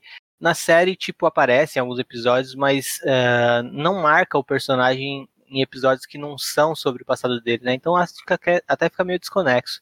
Eu não gosto muito dos episódios sobre o Wolverine, uh, que focados assim no Wolverine na série animada. Esse eu também não, não gosto tanto. E o que eu mais gosto é o Vingança Gelada, mas acho que é mais por nostalgia. E uh, falando nisso, eu não lembro de ter visto nenhum episódio da, dessa terceira temporada quando eu era criança. Eu lembro bem dos da primeira, da segunda, mas esses da terceira eu não lembro bem. Não sei se reprisava menos, se a Globo reprisava mais os da primeira, ou, sei lá, mas eu, eu não lembro. Provavelmente. Pode ser, né? Então. Mas eu não, não tenho muitas, muitas memórias, não. Me mata uma dúvida aqui: esse episódio aparece o Maverick? Aparece. Sim. É, é porque antes ele só tinha aparecido no, no, nas transformações do, do, do Morfo, né? Foi, verdade. Nem lembrava. É, pois é. Eu acho maneiro, cara. Eu gosto do personagem, apesar de eu nunca ter entendido direito como é que era, como é que era o poder dele. Eu acho maneiro a armadura dele, tá ligado? Mas é, também, tipo, ele tá lá só pra constar, né, cara? Porque ele, a, a Silver Fox e o, e o só o Dente de Sabre e o Wolverine são realmente desenvolvidos nesse, nesse episódio, né? Eu acho legal que o Dente de Sabre ele fica todo, todo serelepe, todo pimpão lá, falando, ah, não sei o que, eu ia ter ossos de adamante também. O pessoal falando, cara, eu acho que você não sobreviveria. E tipo, ele fica. É, Pô, caraca. Mas é, é isso, é fora isso, ele não é realmente. Não é um episódio memorável, né, cara? Diferente dos episódios da, da, da, da saga da Fênix. Eu acho que, como essa temporada teve, sei lá, quatro episódios para Fênix Negra e cinco do, da saga da Fênix, os outros ficaram realmente muito, muito jogados, né, cara? É, são realmente qualquer coisa. A Fênix Negra, terceira parte. Querem que eu volte para o espaço frio do nada? Querem que eu desista desse corpo? Nunca! Há um poder acima do bem e do mal o poder de criar e o poder de destruir. Jen, pode me ouvir? Jean Grey não pode ouvir. Fale apenas com a Fênix. Jen, lute! Use o poder da sua mente. Lembre-se do que somos um para o outro. Jean, por favor, não me deixe!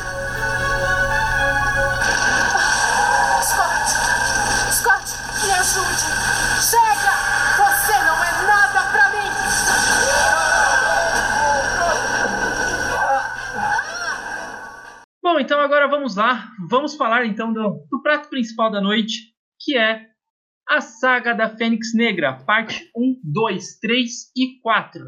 Só lembrando, para os nossos ouvintes não ficarem perdidos, né? o, a saga da Fênix Negra, originalmente ela foi lançada depois do episódio Obsessão, né? E assim que acaba a saga da Fênix Negra, o episódio seguinte é Conforto Frio. Então fica aí entre esses dois episódios, né? Os quatro episódios da, da Fênix Negra. Ciclope e Gambit estão acompanhando um show da Cristal, que ao final sofre uma tentativa de sequestro pelo Clube do Inferno, mas Ciclope os impede. Enquanto isso, Jean volta para o Instituto Xavier, comenta com Scott que Fênix está comenta com Scott que Fênix ainda está dentro do corpo dela. Enquanto isso, o Círculo Menor, ou no original, o Círculo Interno do Clube do Inferno, composto por Sebastian Shaw, Emma Frost, Donald Percy, Harry Leyland e Jason Wingard, descobrem sobre a Fênix e planejam dominá-la. Usando de ilusões, Wingard começa a manipular Jean, fazendo-a acreditar que ela vive em uma sociedade do século XVIII e a mesma vai com ele por vontade própria. Os X-Men vão até o Clube do Inferno, onde lutam contra seus membros, mas são derrotados pela Fênix, totalmente dominada, e acabam prisioneiros. O único X-Men que escapou foi Wolverine, que vai abrindo caminho andar por andar para salvar seus amigos. E, além disso, né, enquanto isso, na verdade, o Ciclope tenta alcançar a Jean por seu elo mental, mas o Engard o impede. Os membros do clube começam a ter desavenças por quem vai se tornar o novo líder, e aí a Fênix se liber liberta do controle do Wingard e solta os X-Men, indo embora logo em seguida. Os X-Men lutam com o Clube do Inferno num maravilhoso quebra-pau, mas quando chegam a Jean, ela avisa que agora é a Fênix Negra. Depois de dar um cacete nos X-Men, ela vai para o espaço, consome um sol, os Shi'ars descobrem sua existência, avisando a nova Imperatriz Lilandra. A Fênix volta para a Terra e dessa vez Xavier consegue controlá-la. Mas ela e os X-Men são abordados agora pelos Shi'ars, que falam que a Jean Grey deve morrer pelo bem da existência. Xavier desafia para um duelo, a Guarda Imperial versus os X-Men. O duelo acontece na Lua e a Guarda Imperial tem vantagem, despertando novamente a Fúria de Fênix Negra. Mas Jean decide se sacrificar para evitar que o pior aconteça. Porém, ao final, a Força Fênix sai do corpo da Jean Grey, fala que ela se perdeu nas emoções humanas e que ela agora vai voltar a ser a guardiã da criação. Para ressuscitar Jean Grey, todos dão uma fagulha da força vital para ela e temos um final feliz. E aí, meus amigos, o que, que vocês acharam dessa, desse final e de toda essa saga? É, isso aí é um crossover com o Capitão Planeta, né, cara? Esse final de cada um dando um pedaço da vida é ridículo, né, cara? É muito, muito ruim, cara. E sei lá, cara, eu não lembro. Tem muito tempo que eu não que eu li o, os quadrinhos. E não lembro se tinha o show da Cristal, né? Mas quando a gente eu revi o, o Fênix Negra, uma das poucas coisas que eu achei legal foi que tinha um, uma aparição da Cristal lá, fazendo o, o show dela lá com as pirotecnias, com o poderzinho dela, com um monte de água-viva no, no, no, alto, tá ligado? Eu, eu realmente não lembrava. Quando eu vi a, o episódio da, da, da animação e depois vi o filme, eu fiquei feliz porque tinha essa rimazinha. Mas. Cara, é legal, né? Só algumas resoluções eu acho bem meia-boca nessa, nessa, nessa parte. Mas, de fato, fora a introdução da Fênix, é, esses são os melhores episódios da, da, da temporada, né? E o, o Sexo Mentira. O Sexo Mentiras. O, o A mais X Mentiras e Videotapes. Que é baseado, evidentemente, no, no nome lá do filme do, do Soderbergh, né? É, a Cristal ela aparece sim na, na saga da Fênix Negra, né? Um pouco antes, na verdade, da saga da Fênix Negra. Ela tem a introdução e aí tem meio que uma briga do, dos X-Men com a Emma Frost, né? Que é a única coisa diferente que tem nesse do, do desenho, que é uma das coisas que eu gosto bastante, que diferente da, do, da saga original da Fênix, que já é bem é, leal aos quadrinhos, né? Mas tem bastante adaptação. Aqui quase não tem adaptação, é praticamente as páginas dos quadrinhos em forma de roteiro, né? Uma das adaptações é essa, que eles enfrentam a Emma Frost primeiro e na luta contra o Clube do Inferno, né? Depois que eles libertam, que, que eles libertam ali a Jean, a Emma Frost não está.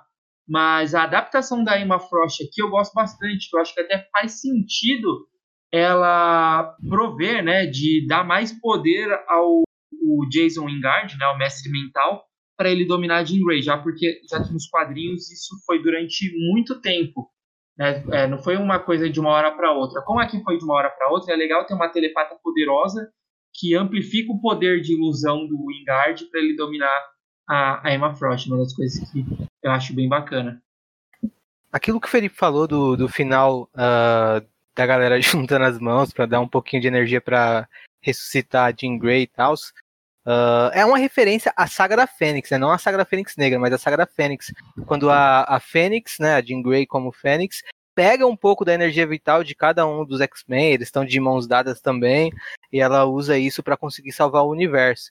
Então, é, é, tem uma, uma referência nisso. Na, aqui fica bem mais cômico, eu acho bem esquisito mesmo. E como resolução aqui uh, é, para ressuscitar, Jingle também fica bem, bem bobo. Mas tirando isso, que eu concordo com o Felipe que é estranho, eu acho legal o fato dela sobreviver. Uh, eu acho estranho também, para juntar a estranheza, a Fênix falando, o pássaro de fogo falando, né? Uh, eu acho bem bizarro. Ela fala de um jeito bem esquisito também, como se ela tivesse capaz de aprender a falar português. Uh... Parece uma gringa, né, velho?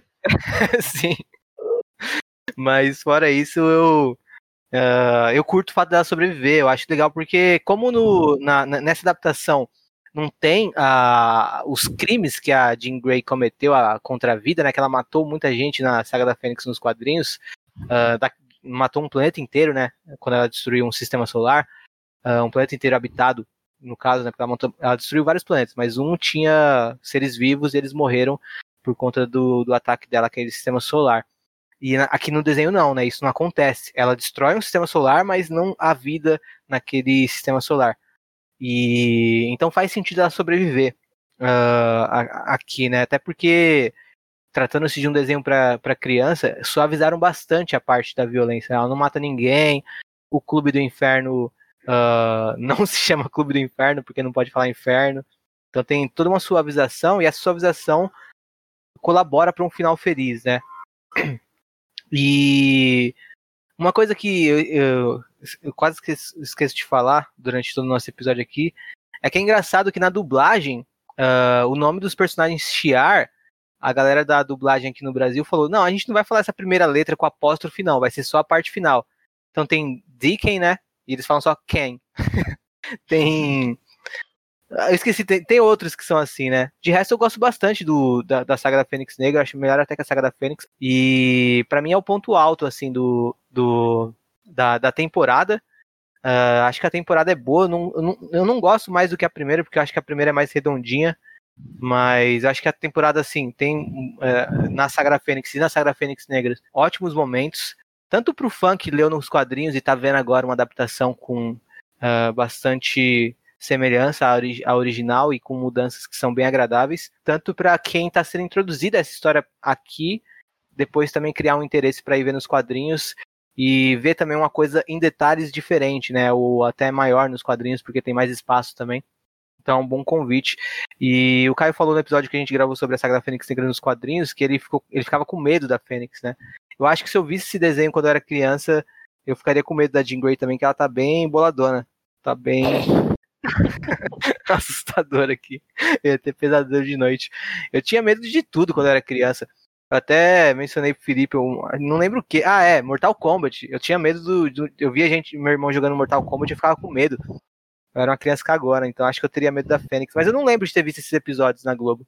É, eu acho que a gente. É, eu acho que a, a terceira temporada ela passou menos, né? A terceira, a quarta temporada ela passou menos na, na TV aberta do que as duas primeiras temporadas, né? O que você comentou que é bem interessante, Henrique, sobre o final, né? Uma coisa é, é legal de se colocar que o final do original da saga da Fênix a Fênix sobrevive e volta para a Terra, né? E aqui no, na animação, né, no desenho, a Fênix, a, a Jean Grey, ela dá, é dada como morta. Já no final da saga da Fênix nos quadrinhos, a Jean Grey morre e aqui ela sobrevive. Então é uma das coisas que eles alteraram nessa adaptação, né? E até faz sentido pro, pro desenho. Claro que depois, se você assiste os episódios seguintes, você fica um pouco, pô, cadê a Jean Grey, né? Tipo, ela quase não aparece em nenhum episódio. independente de ser a ordem de lançamento ou se você pegar a ordem original dos episódios que eles estavam prevendo lançar, ela continua não aparecendo em nenhum episódio. Então eles citaram ela ali só para para falar que ela tá continuando os X-Men mesmo e tem um final. É, é só, é só para não traumatizar as crianças, cara, porque eu realmente não lembro muito não. A gente até tava, tava conversando em off que acho que ela volta em alguns episódios na, na quarta e quinta temporada, mas ela meio que deixa de ser personagem fixo, tá ligado? Não sei se, se é, faltou cachê para contratar a, a, o, o, boneco animado, sei lá, cara, porque realmente ela, ela sumiu, né? E é uma pena, cara, porque assim, essa terceira temporada eu acho que ela tem um. Já teve um salto entre a segunda e a primeira de qualidade visual. E essa daqui, especialmente as, essas de, desse arco cósmico, eu acho muito maneiro visualmente falando. É, o roteiro já, já não acho tanto, né? Quer dizer, os, os da Fênix eu acho que são melhores do que, do que a maioria, né? Tirando, evidentemente, o, o Nenhum Mutante é uma Ilha e, ao meu ver, né? Sei que vocês discordam um pouco, Arma X, Mentiras e Videotapes. É, que eu acho que é visualmente legal e tem um roteiro é, legal. O Nenhum Mutante é uma ilha, não. Acho que se, se bobear é o melhor episódio da, da, da, dos que a gente analisou aqui, né? Mesmo tendo, tendo puxado. Agora, cara, sei lá, velho. Tipo, eu fico pensando como, como aconteceria de. de da Disney adaptar essa saga de novo, né? Porque tentaram duas vezes por meio da Fox. Foi o último filme que a, que a Fox fez, né? Tirando, evidentemente, o Novos Mutantes. É, então, não imagino que eles queiram mexer nesse, nesse salseiro de novo. Até o lance de eles terem referenciado a Feiticeira Escarlate no WandaVision como uma espécie de Fênix, né? É, eu acho que é uma, uma resposta a isso, de que não vai ter. E se tiver realmente uma nova versão da Disney, da Fênix Negra, eu espero sinceramente que chamem a Anitta para fazer a Cristal, cara, que acho que caberia perfeitamente. Ou ela ou a Manu Gavassi também, que acho que tem, tem muita, muito fã aí. Eu sei que, tem, que os ouvintes são fãs da, da, da, da Fada Sensata. acho que faria todo sentido botar a Anitta ou a, ou a Manu Gavassi cantando Bichinho de Matar com Pedra, se for a Manu. Ainda bem que eu tava mutado aqui enquanto o Felipe falava esses negócios, senão eu ia interromper demais.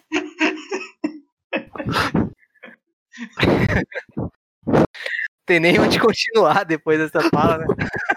Não, mas o que, que você fala? Sei lá, fala do saldo do, do, da terceira temporada como um todo.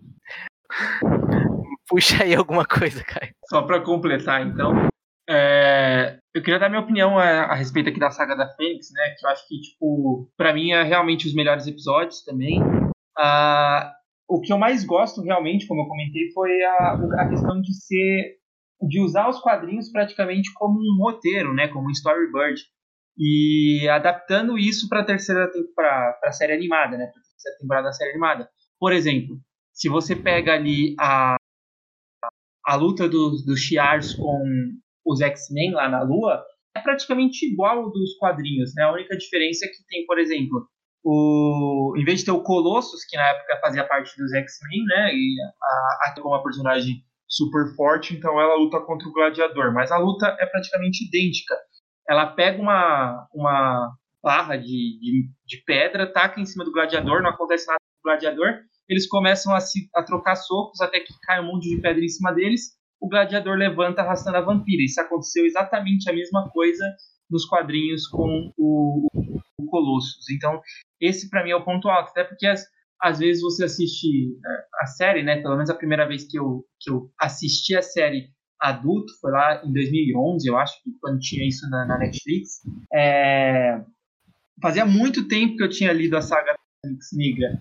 Então era uma coisa de você lembrar, de você ter bastante nostalgia ali do que, do que você estava lendo. Até umas coisas tipo praticamente igual de fala. Por exemplo, a Lilandra falando com a inteligência suprema dos Cris e a líder lá dos Skrulls, o texto é igualzinho assim. Então, é devido a essa adaptação de uma da, das melhores sagas dos quadrinhos de, de heróis que, que existem, né? É uma das coisas que, que me faz gostar muito dessa terceira temporada e eu realmente acho que é o ponto alto da terceira temporada. Acho que só é, vou cara... gostar mais realmente se a Anitta se, a, se a Cristal aí no, no, desenho próximo. Aí vai superar. Mas é, esse, esse lance de a- a- é, adaptar, assim, bem fiel certos momentos é, é bem legal pra quem... É, é tipo uma homenagem, né, à, à obra e a quem... E a quem consumiu aquela obra nos quadrinhos, tipo, tem o Wolverine exatamente como foi desenhado pelo. Na mesma pose, no mesmo fundo que foi desenhado pelo ah, John Byrne, naquela cena icônica dele, quando ele tá prestes a subir o Clube do Inferno. Tem algumas inserções, né? Tipo, enquanto ele tá subindo e derrotando todos os capangas do Clube do Inferno, ele para pra comer uma coxinha de frango. E que também acrescenta positivamente, é engraçado.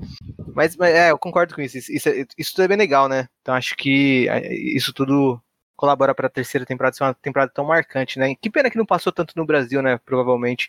É, Eu acho que realmente não passou, porque eu tenho lembrança boa da primeira e da segunda, ah, mas não da terceira. É, eu realmente não lembro exatamente onde parou, até porque eu acho, cara, que eu comecei a ver. é, não tinha nem noção de que existia temporada, tá?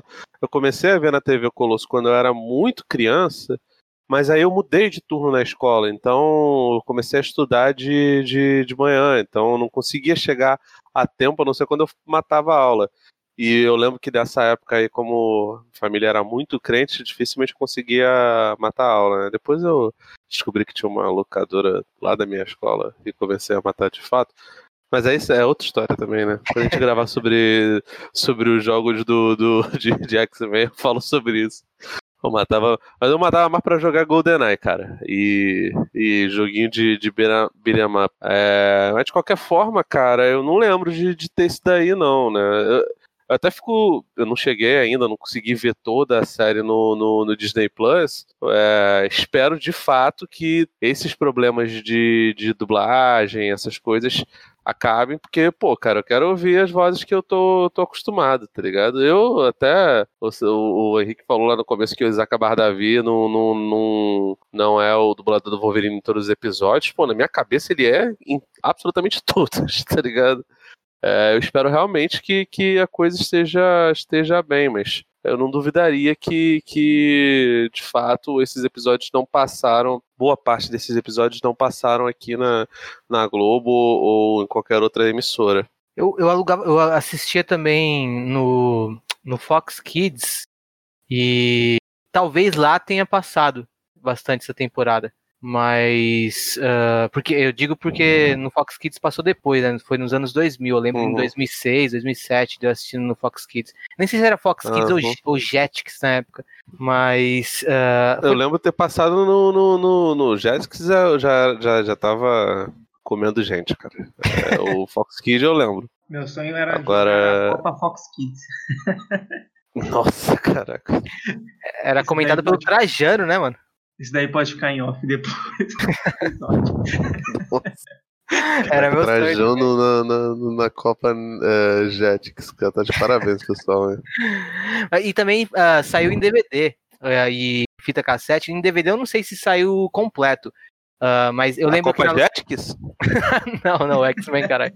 Caralho, imagina, com comentários do Trajano embutido aí. Pô, esse da hora. Ele falando. A América é grande. E o, eu alugava os DVDs de, de, de que compilava algumas, alguma, alguns arcos do desenho, né, na locadora. Eu lembro que tinha bastante da primeira temporada, da segunda, mas eu não lembro de ter da, da terceira temporada. Eu já vi na internet fita cassete, compila, é, mas não, não, não sei se saiu no Brasil essas fitas, mas eu já vi quando eu tava pesquisando capa pro episódio da série animada, eu vi que tinha umas fitas cassetes que compilavam inteiro lá fora, mas não sei se saiu aqui no Brasil também. Fica a dica aí pra quem tem, para quem tem VHS. Caralho, por que isso, cara? Para com isso, velho. Que coisa, caraca, não faz sentido nenhum. Eu já fico bolado com. com eu tenho amigos, inclusive um abraço pro Thiago, esse filho da puta, do, do Vortex, que ele, que ele fica comprando DVD ainda, cara. Tipo, caralho, velho. Por que você tá comprando? Se, se você for ver, ah, comprei Scarface em DVD duplo, não sei o quê. Se você quiser ver os extras, ok. Aí beleza, que, enfim, a parada não é remasterizada, mas se você for ver, cara, você vai acabar ou apelando para um streaming ou baixando. Não faz isso, caraca. É, é, é cara, Cara, vergonha. Eu eu vou te dizer que ano retrasado eu comprei um VHS e comecei a comprar fita. Aquela Nossa, coisa velho, da isso- nostalgia idiota pra porra, sabe? E sabe, Não, e eu sim, e, e não viu nenhum filme, que eu tenho certeza, porque até, Não, então. até pra isso tem, tem limite. Eu comprei pra deixar na casa da minha mãe, pra quando eu dormisse lá com meu filho, a gente assistisse um, uns filmes no, no VHS. E como vai bastante neto da. Minha mãe tem bastante neto e eles vão lá, né? Eles viram VHS, viram fita e falaram, putz, legal. E eu, eu, eu te juro, eu comprei três VHS. E os três eles quebraram colocando a fita dentro. Porque que- colocava na ignorância, tá ligado? Pá, crac, crac, colocava do lado errado. E, enfim, aí eu desisti. Mas era num, num, num brechó que vendia o VHS a 10 reais, o aparelho, né? Uhum. E as fitas a 50 centavos. Então, pelo menos era barato. Caralho. Não, tá. Se, se fosse assim, até eu comprava o aparelho, tá ligado? Mas eu tenho um aparelho que, que funciona porque eu, eu ainda tenho algum, algumas mídias que não foram traduzidas para DVD é, e para muito menos para Blu-ray em VHS. Mas Tipo são Castelo pouquíssimas Rá-Tim-Bum, né? coisas. Pô, cara. Nossa, velho, isso aí, se for o, o seriado, tinha que, que remasterizar, hein, cara. Eu tenho as fitas do Castelo Ratimbu. Porra, velho, caralho. Isso aí, tá- pô, sobe essa porra, cara. Sobe essa Ah. porra e me manda. Isso aí é trabalho ter- pro, pro Caio. Caio que é... é, não, é, deve ter. Mas não na qualidade da fita, que é horrível. E da nostalgia maior, entendeu? Essa, é- essa, esse é o barato. Ver a tela toda chiada. e. Tem que ter o símbolo da cultura do, do lado ali, senão não tem graça. Tem que ter o símbolo da, tem que ter o símbolo da cultura e tem que ter, é, além dos chuviscos, um barulho de estática. Porque senão não, não tem, não tem lógica. Se bem que no, pô, quando eu via, pelo menos na, na- aqui no Rio era TVE. Quando eu via, a qualidade era boa, cara. Cara, eu vou criar. Eu tô- Pra, pra, pra galera que curte nostalgia, eu tô com um projeto aí de criar um, uns arquivos em. uns arquivos em MP4 que quando você termina de assistir, você pode rebobinar no PC mesmo. Que tá aí uma coisa da hora que eu sinto falta, mano. Rebobinar os negócios. Não, é zoeira. Agora, eu- agora, ah, agora, tá agora eu tô ótimo. zoando. Agora é a deixa pra gente terminar. É, não. Tá, tá bom, né, cara? Tá, tá tarde, o cara tá delirando aí.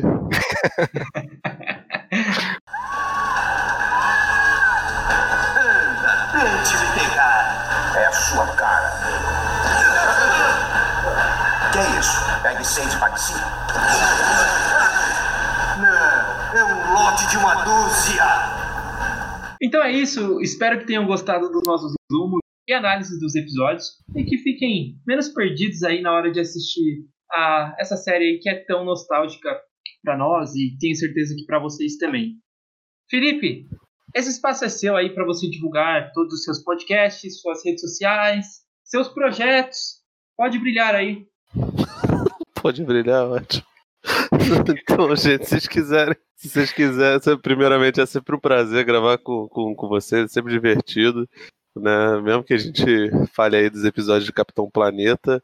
É, e se os ouvintes quiserem é, acompanhar um pouco do que, do, que, do que a gente escreve, do que a gente fala, eu tô lá no vortexcultural.com.br. A gente está fazendo uma série bem, bem louca sobre com, com editoras, né? Conversamos com a Trem Fantasma, uma editora pequena. É, recentemente está saindo um, um- vai, vai sair um podcast com a moça do marketing da, da a diretora de marketing da Mitos. É, e enfim, lá a gente tem análise de uma porrada de filme, de, de, de gibi também, de literatura, de seriado, dessas, das paradas todas aí. É, só não tem de carnaval porque o, o Flávio, é um- o, o dono do Vortex, é um otário que não gosta de carnaval. Pode beber, mas não gosta de carnaval. E eu também tô no Cine Alerta. A gente, os dois podcasts, tanto o Cine Alerta quanto o Vortex, estão em todas as plataformas. Deezer, Spotify, Amazon Music, Amazon Music eu não sei, é, Google Podcast, enfim, se quiserem ouvir lá também, esse a gente fala mais de, de coisas ainda mais pop e mais frequentemente. E, de novo, né, cara, sempre um prazer aí, vamos tá, tá é, voltando aí, eu quero, eu queria que a gente tivesse coragem para além de gravar o Geração X, e vocês são uns peidão, eu não consigo entender como é que vocês são fã de X-Men e não viram essa porcaria maravilhosa, que é, porra, é nível Castelo Ratimbum de, de efeitos especiais, até pior, que não tem a Cobra Celeste. É, e o Pride of X-Men, cara, que é um. um- Era pra ser, né, o piloto, e nessa formação tem Colossus, tem Noturno, que são coisas que eu fico puto de. de- são caras que eu fico puto de não estarem na, na formação do, dos X-Men. Esse acho que nunca foi dublado. E é excelente, né, mano? É, é muito bom. Cara, pelo que eu lembro, era bom, cara. Foi curtinho assim, era na verdade um piloto, né? Mas Sim. era bem legal, cara. Eu achei, achei a qualidade da animação, inclusive, superior em muitos pontos à série, né? Apesar de ser bem. é, de- tem um ou dois anos a- antes da, da, da série animada. Mas, cara, é bem legal, cara. Tipo, tem um arcozinho lá. Eu achei, achei bem, bem doido, cara. É, vale muito pela curiosidade aí. Mas se, se, os, se a gente não gravar, eu recomendo que os ouvintes vejam, porque é bem legal. Pride É, of X-Men. A gente vai chegar lá. Pride of X-Men com certeza. Geração X a gente tem que conversar um pouco mais. Cara, sempre um prazer te receber. É, gostaria de deixar aqui as portas abertas. Você pode participar aí com a gente de qualquer episódio que você se sentir à vontade para estar conversando. É, convido aí os nossos ouvintes a realmente conhecer as suas, os seus outros é, trabalhos é, no Vortex, no Cine Alerta, que são todos bem legais. Ficamos por aqui. Esperamos encontrar todos vocês muito em breve, em um futuro distante. Ou até alternativo, quem sabe aí, sem esse maldito vírus. Tchau!